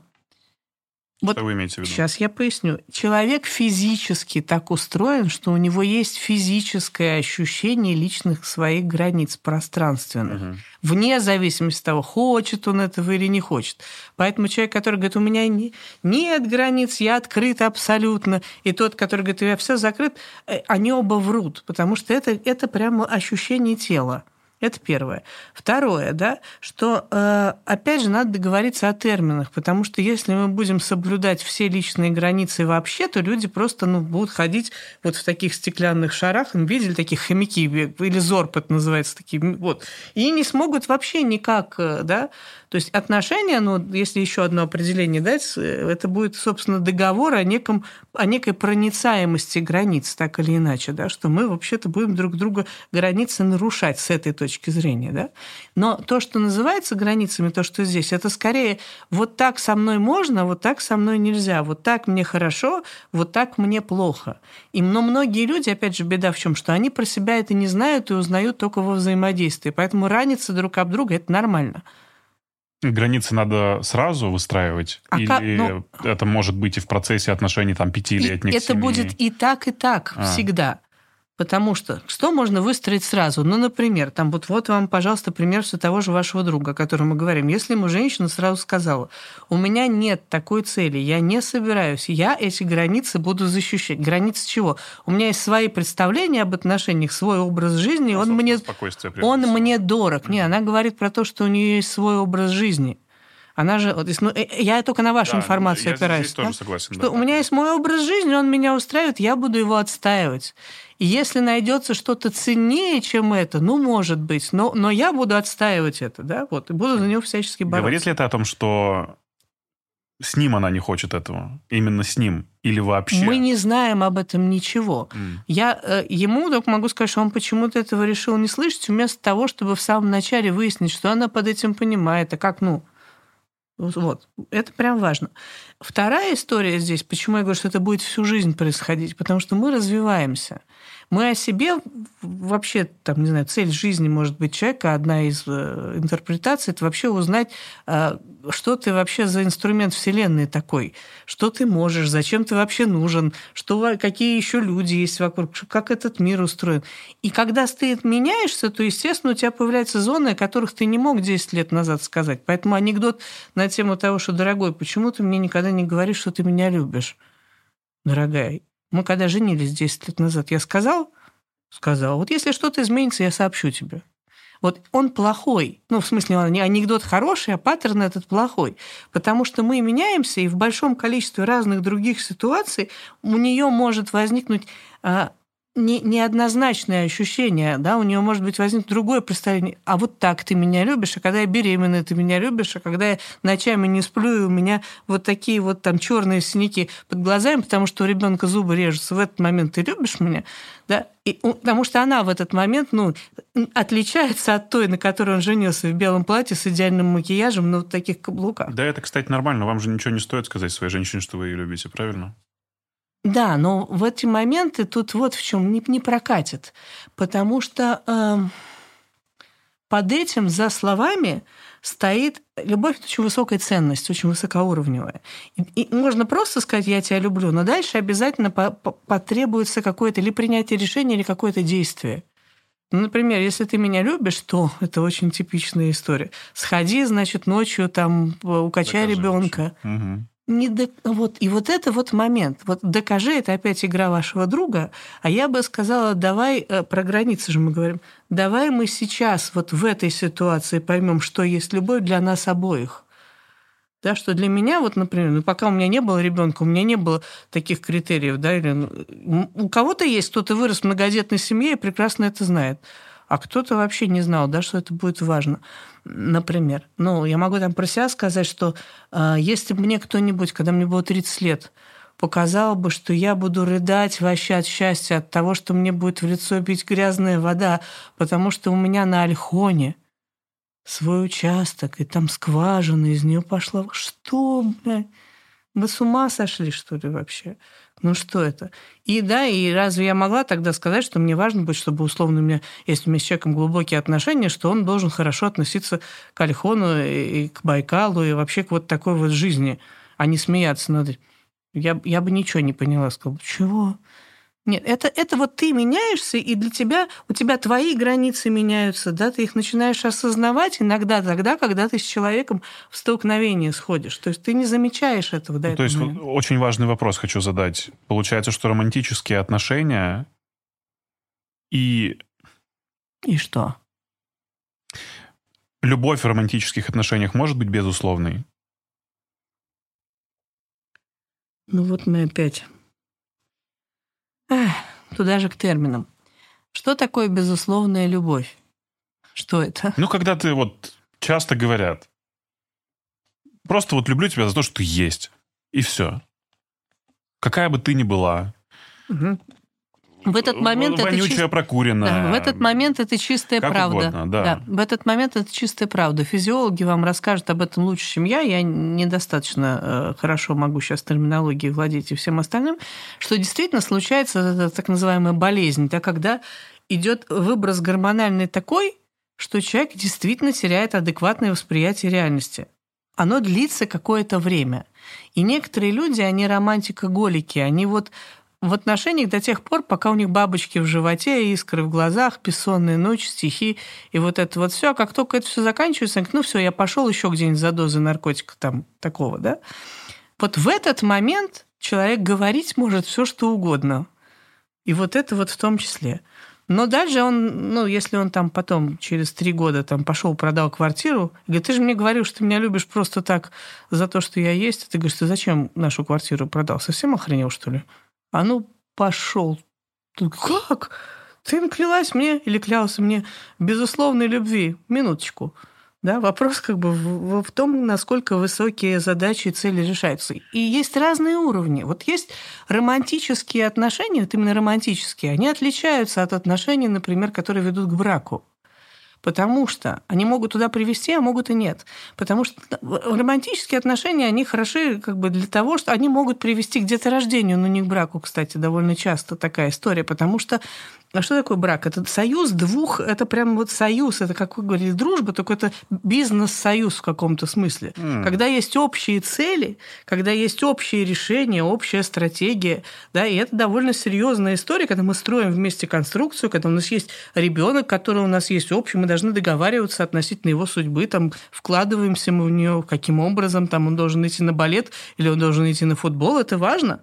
Ну, так, я думаю, что еще до ребенка надо эту цель Конечно, выстроить. конечно. Но, но она, ну, я просто говорю, что иногда романтические отношения сразу привели к ребенку, когда мы не успели это, я, об этом иногда, договориться. почти всегда, я думаю, да. что... Не успели договориться об этом. Да? Если люди начинают встречаться на первом свидании и говорить о том, куда они отдадут ребенка в бокс или на танцы, это, кстати, тоже возможно показатель, но не про ребенка, а про них. Они говорят про свои какие-то интересы, и дальше надо задать вопрос, почему. Самый волшебный вопрос в романтических отношениях, который позволяет идти в глубину, а не на поверхность, это почему.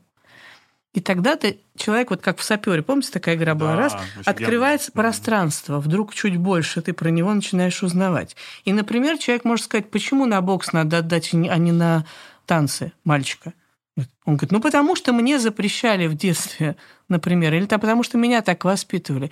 Он же в этот момент что сказал? Что я еще не знаю, кто у меня родится, какие у человека таланты, но у меня есть свои амбиции, проекции, которые я уже на этого маленького человека возложил. Так можно с ним об этом поговорить, про его детство, про то, чего он хотел. Может быть, это он хочет боксом заниматься-то вовсе. Или танцами, наоборот. Так может, ему надо, нам надо на танцы пойти, а не ребенку. А ребенок вообще, может быть, интересоваться компьютерной графикой, и ему вообще все это неинтересно. Вот. И вот это вот очень важная вещь, что а, союз именно вот как отношения в браке, да, это, это уже там очень много совместной взаимной ответственности. В романтических отношениях ответственность за то, чтобы как можно дольше поддерживать эту романтику. Это клево. Если рядом с тобой творческий партнер, это такая красивая игра. Она так может длиться бесконечно, вообще прекрасно совершенно. Просто не надо смешивать. Да? Ну, как бы игра – это игра, как бы совместная задача – это совместная задача. Они могут вообще не пересекаться. Вот возвращаясь, а, да, к безусловности да, любви. Да. Так вот, собственно, безусловности но отвратительные психологи вам скажут, что, безусловно, любви не существует, что это тоска по когда-то недополученной любви в детстве своих родителей, что ребенку очень важно чувствовать, что он любим, и он пока это, не, неважно в каком возрасте, пока он не получит себе вот этого ощущения, не золотает эту дыру, он вообще не способен ни на какие отношения. Он будет все время жрать и жрать, и она будет бездонная, да, пока он ее не золотает. Пока не поймет, что его в принципе можно любить. Особенно если мы в детстве говорили, что для этого нужно очень много условий. Потому что, смотрите, опять НЛП сейчас у меня скажете. Безусловная любовь подразумевает следующее, что обычно-то она условная, а хочется-то безусловной. Ну, потому что вам же не придет в голову сказать «хочу любовь без серого цвета». Что, бля? Чего? Ну, потому что это же, ну, какой, какая разница, да? То есть это, это обычно показывает, что если я хочу без чего-то, то это значит, что вот именно там у меня проблема. То есть, что есть какие-то условия, которые меня задолбали, и которым я не хочу соответствовать, должен, может быть, с этим разобраться. Что наоборот, чего я хочу. При... Просто я вспоминаю историю. Не так давно на вашем месте сидел доктор Алексей Ковальков, есть угу. такой э, диетолог известный. Он рассказывал о том, что не буду жениться все, больше никогда после первого раза, когда он развелся. И буквально на следующий день встретил женщину и сказал, что вот все, это она. Ну, вот это ну очень понятно. Что, про, про него? Это не про...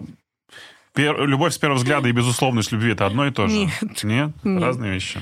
Ну, потому что любовь с первого взгляда, это все равно есть всегда есть какие-то условия. Я тебя люблю, пока ты соответствуешь моим представлениям о любви с первого взгляда. Но если это переоденется и станет Петром Сергеевичем, по-прежнему, ну, как это в Таиланде очень много таких вариантов, или в Европе сейчас тоже, когда ты влюбляешься в девушку, а вечером оказывается, что она не совсем девушка, это оставляет, ну, безусловная любовь, это остается окей. Но на самом деле это не так. То есть все равно там есть просто белым по белому написано. Вот если при условии, что у меня будут такие же бабочки, я буду также пьян, или там буду также расстроен, нуждаться в защите, это же тоже очень интересно.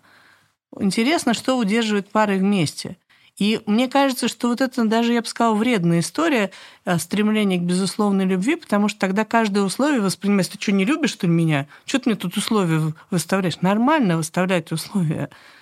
Важно, чтобы они совпадали, чтобы ценности совпадали, чтобы вот на этом уровне, да, чтобы не на вот этом, а чтобы на этом уровне можно было говорить с первой фразы вообще, вот рыбу не люблю, а мясо люблю, наоборот, мясо не ем. И не надо меня в этот момент переубеждать. Нет, давай, не ты попробуй.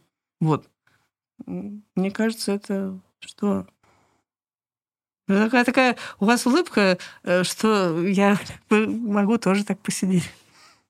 Я э, Нахожу просто подтверждение э, своих мыслей в ваших словах, и это очень приятно наблюдать. Поэтому так улыбаюсь. Растекся. А, финальный вопрос перед тем, как мы приступим к Да, я думал, я еще так посижу. Ну ладно. Из вопросов в телеграм-канале. Так. А, а вообще зачем жениться в современном мире? У меня есть четкий ответ на этот вопрос. Пока современный мир а, организован юридически, вот сейчас, смотри, смотри, смотри. Вообще не романтическая нифига история. А акт женитьбы обозначает э, безопасность с точки зрения признания семьи. Сейчас объясню. У меня есть... Я же говорю, все очень на примерах. Сейчас очень много... С одной стороны, вот, с одной стороны, как в анекдоте, когда два мужика выходят значит, с работы, идут в сторону метро, один такой мрачный. Говорит, ты что такой мрачный? Да вот, после работы надо идти домой, я же человек женатый. Вот. Да, а у меня свободный брак, я куда хочу, туда и иду. А куда ты хочешь? Домой? В этом смысле жениться не надо. Ну, когда говоришь, там в паспорте ничего нет. Но я сейчас расскажу, в каком случае влияет. У меня э, была однокурсница, которая, у которой был роман с прекрасным мужчиной, который сказал, там у него была какая-то жена, но он, типа, он сказал, это не имеет значения, мы с ней не живем, и действительно он с ней не жил.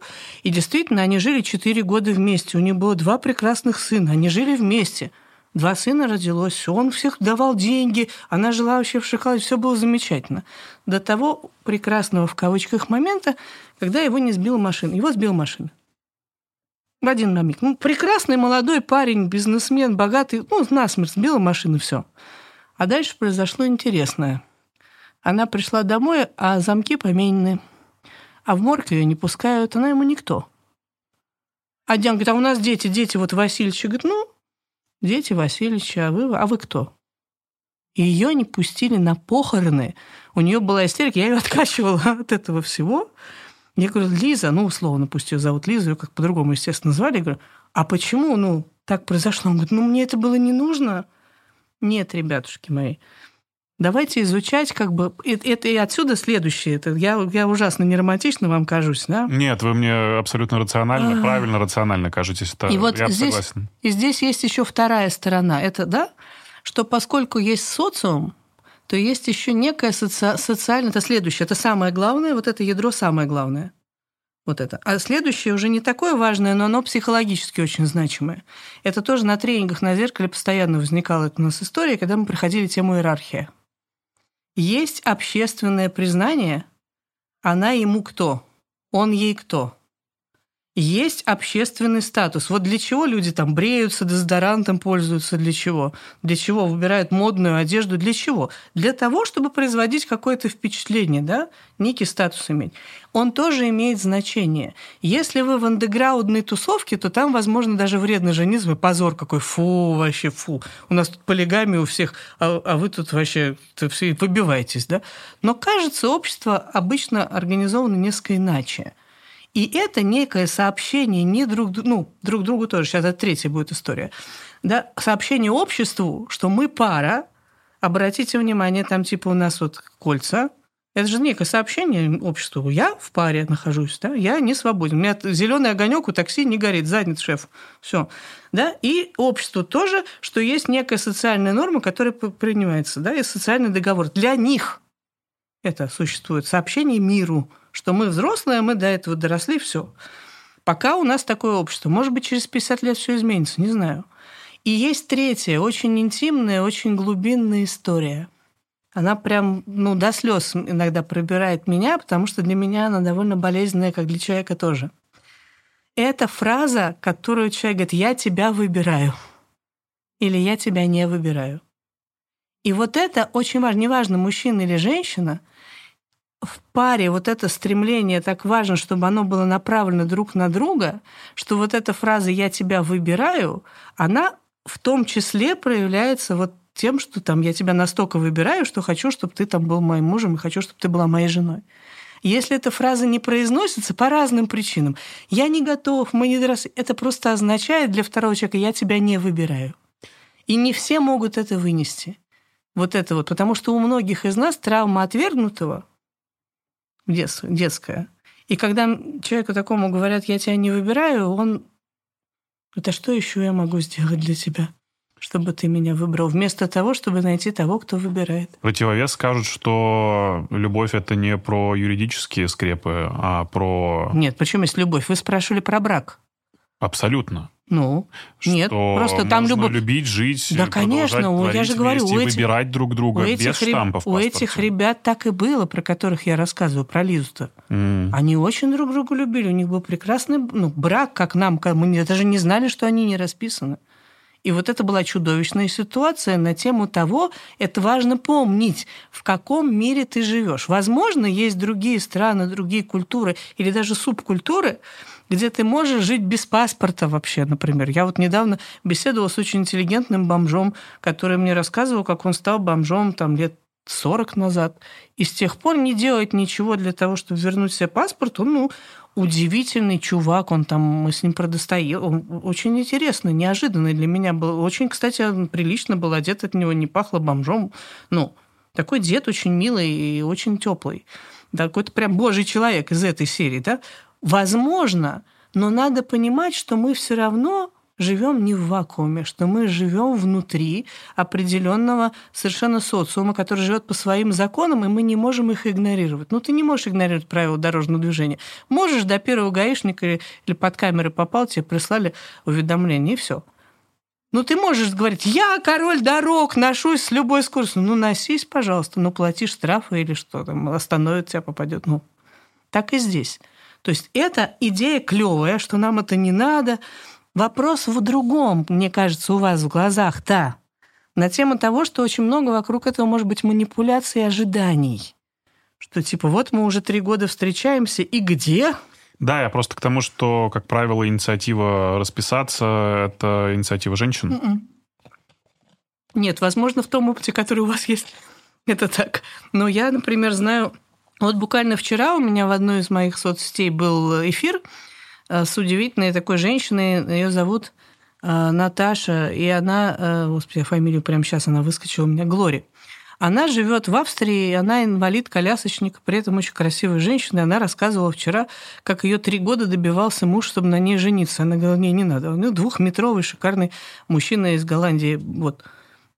Ну, по-разному бывает. Добивается тот, как правило, кто точно выбрал вот кто выбрал, он понимает, что он, и он начинает эту инициативу проявлять. И э, другое дело, что социальное давление на женщин в связи с этим в нашей стране, в нашей культуре больше. Она должна быть типа замужем с точки зрения бабушки. Помните про, про куртку драную, да, историю? Вот, с точки зрения, там, она должна быть к какому-то возрасту замужем, она должна уже стать матерью обязательно. И вот эти вот вопросы надо себе задавать в первую очередь, что мной сейчас движет или тобой можно спросить, зачем?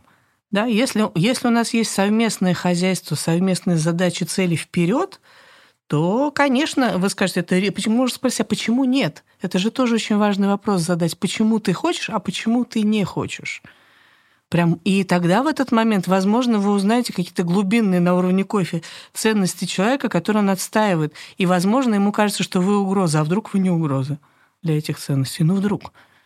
А вдруг мужчина там скажет, что вот, если я на тебя женюсь, ты запретишь мне с друзьями пить по пятницам и играть в преферанс. Как-то четыре года ты нормально это делал, что я вдруг должна это по-другому сделать? Почему? Потому я... что по документам теперь ты моя собственность. Так вот в том-то и дело, что не собственность, а обладающие, как говорится, вот с правами. Про собственность это вообще страшная история, конечно. Да. Про собственность, ладно, не могу, такой пирожок будет. Смотрю, как ты в моей квартире пьешь квас и ходишь без носков. А я могла тогда улыбкой на остановке обойтись. Да. По-всякому бывает. Э, песню выбрали, Татьяна. Какая у нас сегодня будет с вами? Э, не знаю, а что. Расскажите мне правила про песню, я не знаю его ничего. Предлагаю малиновую ладу Gayazov Brothers. Это что такое? Надо... Я, вам, я скину вам потом. А мне надо ее петь? Ну, когда вы ее услышите впервые, я думаю, что потом не сможете отделаться. Не, если, если бы вы предложили песню, я бы предложил свою песню. Татьяна Мужицкая, она называется «Я хочу научиться любить». Мне кажется, ничего более подходящего к нашему эфиру я не знаю. Так, ну что, к вопросам из телеграм-канала. Называется он Влад Аганов. Скромно подпишитесь. Э, узнавайте о гостях, которые будут в подкасте первыми, и задавайте им вопросы. Как перестать бояться, подходить и знакомиться в людных местах? Это спрашивает Настя. А у нас блиц, то есть надо быстро отвечать? Не обязательно быстро, но... Э, Настя, очень простой есть способ такой. Наоборот, э, есть такая вам даже книга. Надо э, дать себе задачу получить э, за неделю 20 отказов. Вот такая, прям такая задача. Прям поспорить с кем-то. Спорим 20 раз, я подойду знакомиться, мне 20 раз откажут. Вот. Э, возможно, не 20 откажут, возможно... Ну, в общем, совсем другая история. Потому что вы боитесь отказа, ну так надо возглавить и поиграть в другую игру. А, составляющие близости в отношениях для вас, что делает ее объемнее, что убивает, спрашивает Яна. Ну, мне кажется, мы об этом говорили весь эфир, там кофе, латте, у меня есть про это статья, и тренинг где-то на канале «Психология» до сих пор наш с Евмением идет. Вот, мне кажется, про это. Ну, я, э, если, если коротко, в качестве резюме, вопрос, почему усиливает близость, сказанный с правильной интонацией. Сначала рапорт, а потом вопрос, а почему? Не в смысле, почему? Схерали, блядь? Нет, не такой, а нормальный вопрос. Почему ты так решил? Почему ты так выбрал? Он усиливает близость. Э, Саша спрашивает, как при знакомстве понять, готов ли человек вкладываться в отношения, чтобы в них в дальнейшем Никак. была глубина? Никак. Никак. Нет. Вы хотите гарантий? Э, их нет.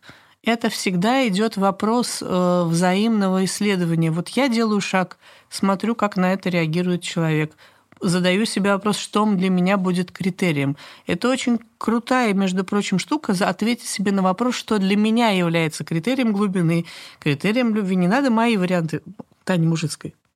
Найдите свои. Э, про онлайн-знакомство мы проскочили с вами, но ну, есть вопрос. что ж. Э, да, Соня спрашивает, как вежливо и плавно знакомиться онлайн. Я тут выяснил о том, что, оказывается, для чуть ли не 70% угу. жителей нашей страны знакомства онлайн являются приоритет... угу. приоритетными. Это понятно, почему и... даже. А, а потому что они чувствуют безопасность. Да. да, а безопасность для них это... Можно выключить всегда. В любой момент да. можно закончить общение, совершенно угу. верно. Да. Так вот, как э, вежливо и плавно знакомиться? Онлайн? Честно говоря, я не знаю, опять же, я уверена, что на эту тему есть сейчас куча всяких курсов. Э, давайте тогда, да, сузим. Э, что важно помнить при общении с человеком онлайн? Э, важно помнить, что то, что ты читаешь, не есть сам человек. Важно помнить, что ты имеешь общение с, в данном случае с некоторым образом, со своей проекцией. Поэтому здесь важно делить то, что ты получаешь, на два сита. Да, первое это что это рождает во мне, то есть чему я радуюсь-то. И в этот момент выписывать, ага, оказывается, для меня важно, чтобы мне каждый день говорили «доброе утро». Прикольно, вот, вот, это ценно, да, хорошо. И второе, а что мне нужно от человека, чтобы я поняла, что это, ну, как бы, интересно. И здесь очень простой, кстати, совет, который мне очень понравился, как про это говорила Дарья Донцова. Удивительный, кстати, тоже человек, который автор огромного количества детективов. Вот посмотрите ее интервью, где она рассказывает про ее отношения с прекрасным Донцовым, который был моим э, рек... не, не ректором, деканом факультета психологии, когда я там училась, в моей памяти. Э, и она говорит, что о чем мы разговариваем? Мы разговариваем, а, вот, например, знаете ли вы, а, в какой он школе учился, кто был его лучший друг, почему они, что они делали вместе, а, чего до сих пор не знают родители. Вот какие-то вопросы такие с уровня, когда ты интересуешься не просто, где работаешь, что почем, да, как бы примеряешься, а когда тебе правда интересен собеседник, тогда и ему вдруг становится удивительно интересно, что, оказывается, кто-то смотрит на него такими глазами любопытными. Говорит, что, правда тебе рассказать? Да, правда, потому что в этот момент он э, становится живым, вот с того самого уровня кофе. Попробуйте что-то такое вот не, не, не стандартное, но относящееся именно к самому человеку, если вам это интересно. А, и от Юля вечный вопрос, возможно ли дружба между мужчиной и женщиной, Конечно, возможно, конечно, возможно, и у меня их очень много таких отношений дружбы. Очень четкие критерии. Мы недавно тут с одним моим другом как раз выясняли, что я его обвиняла в том, что он флиртует со мной, хотя, значит, э, и ругалась очень сильно по этому поводу. Не понравилось вам это? Нет, конечно, мне не понравилось, потому что он, ну, отодвинул меня во френд-зону со словами «мы друзья», а потом стал вести себя так, как будто, А-а-а. ну, вот как в моей картине мира опять э, приближать. Я так не люблю. Ну, и такое я... бывает, да. Да, бывает. Я ему об этом сразу сказала, что не надо со мной играть в эту игру, по крайней мере, сейчас я не готова, у меня там, ну, своя по этому поводу есть история. Он говорит, ну, хорошо, а в чем критерий? Я прямо его четко сформулировала на базе этой ситуации. Я говорю, если мы с тобой можем обсуждать наших нынешних партнеров, ну, то есть я совершенно спокойно там говорю, а мой-то вот, смотри, ты, пришел-то, ты, ты говоришь, а, ха-ха, прикольно. Это вот сейчас вы про сегодняшний день говорите, про настоящее да, время. Угу. Да, допустим, да, ну, то есть, ну, вот мы разошлись, ну, и мы можем расстаться или, наоборот, остаться друзьями. Вот у меня есть мужчины-друзья, и мы отлично совершенно общаемся на темы, не, не в смысле мы только и делаем, что обсуждаем свои там парней или, или там девушек, да, а, а в смысле том, что это нормально, это не вызывает какого-то такого. Я не пытаюсь спрятать а, от человека, там, что у меня парень появился. Потому что если это так, я как заметила, ну, это был тоже очень интересный момент, как я заметила, что этот человек мне интересен не как друг, а, а чуть больше, я заметила удивительно. Я тогда была в отношениях довольно таких, ну, из серии все сложно, но тем не менее они у меня были. И у меня был на телефоне э, портрет, значит, где мы, ну, какой-то романтическая фотография, где мы там, значит, что-то в обнимку стоим. И я заметила... Ну, а знаете что? Потому что мы заговорили про дружбу мужчины и женщины. Не, могу, не могла не сработать. А, мама дорогая. А все, не говорит дальше? Нет, конечно а, же, говорить. В общем, короче, я заметила, что я эту заставку поменяла на нейтральное какое-то море. Потому что мне не хотелось Чтобы показывать этому товарищу, что у меня есть какие-то отношения. Так вот, если дружба, это совершенно вообще даже в голову не придет А-а-а. такое сделать. То есть от, у меня очень много друзей мужчин, у меня есть коллеги, с которыми мы жили, вели тренинги, жили в одной квартире, в трехкомнатной, да, у нас была общая кухня, у каждого своя спальня и, и гостиная, мы ездили в командировку, отлично, вообще без малейших каких-то там... И причем это симпатичные мужчины там, да, и я, в общем, тоже, ну, как бы не полный как этот э, ужас, да, но в том смысле, что все могло бы быть, но нет. И это принятое решение. И оно принятое решение и на уровне физиологии, то есть не, нету, ну, бывает, что там штырит от прикосновения, запаха, нет, нормально все. А, ну, нейтрально в смысле, да, а, и, и принятое решение, что я не буду развивать эту тему. Ну, в смысле, там мы напивались, и ничего, ну, шли, ржали, там, шли к проституткам, что называется, ну, и нормально. Да, это, это вполне может быть. Но при этом совершенно понятно, почему у второй половины может возникать ревность. Потому что если человек, например, говорит, а, ты с ним вот об этом разговариваешь, а со мной нет, это очень хорошо, о чем говорят мужчины. Для меня, значит, у тебя мороженого нет, а кому-то... Вот это вот э, показатель не того, что э, дружба плохая, а того, что ты не удовлетворяешь какие-то потребности партнера, и, возможно, для него это единственный способ об этом узнать. Mm. Он и сам не знал, что, оказывается, для него важно, чтобы его кормили мороженым или чтобы с ним говорили о футболе. О, господи, в чем проблема? Конечно, я это буду делать. Идеальный вариант, чтобы не было ревности, когда просто можно тусить всем вместе и вообще без проблем. А вы замуж хотите еще раз? А, тут, понимаете, какая штука? Я никогда... У меня никогда не хотела замуж. Я была замужем дважды, и у меня не было такой идеи. Я была такая странная девочка, и мне хотелось всегда самореализации. А это мужчинам как раз нужно было больше, чем мне оба раза. И я не откажусь э, от этого, если оно вдруг э, в моей жизни возникнет, и мне кто-то достойный сделать предложение, я его выберу, конечно, а чего же нет-то. Но типа идеи, что я хочу замуж, поэтому я буду по этому поводу предпринимать какие-то шаги, совершенно точно нет. У меня нет в этом никакой необходимости. Дети у меня есть уже, они выросли оба прекрасные взрослые два парня, там, как говорится, как в том анекдоте, когда что там Красная Шапочка не боялась идти через лес, потому Счетчик что... Счетчик анекдотов да, сегодня да, в пожалуйста, комментариях. Да, отлично. Я, говорит, не бо... Потому что, говорит, а чего? Говорит, лес я знаю, животных люблю, секс обожаю. В чем проблема? Я не, я не боюсь. Через... У меня нет необходимости в этом. Но, опять же, если это нужно будет для того, чтобы переехать в другую страну или, наоборот, чтобы человек приехал ко мне. То есть иногда бывает, что это решает кучу каких-то вопросов, связанных с образом жизни, ради бога. Почему нет? Какой вопрос из телеграм-канала вам понравился больше всего? А... Господи, а как какие... Могу напомнить про да. дружбу мужчины и женщины, ага. про как знакомиться на улицах, не бояться, ага. про э, помнить, как общаться онлайн. Пусть будет про дружбу мужчины и женщины. Хороший вопрос, хорошая Все-таки, тема. Да? да. Э, это у нас э, была, это у нас была, сейчас скажу, кто... Это у нас была Юля. Сейчас мы вам подпишем книгу Татьяны. Называется она «Теория невероятности». Да, при исполнении желаний. Прошу вас, Татьяна. Я напомню всем остальным, что Юля? Подписаться, да, подписывайтесь на наш канал. Спасибо, что смотрите интересный подкаст. Любые активности, лайки, комментарии, отправление этого видео своим друзьям для нас являются не только мотивирующими, но еще и YouTube подогревает нас всяческими рекомендациями. Спасибо, что вы есть. Удачи и пока.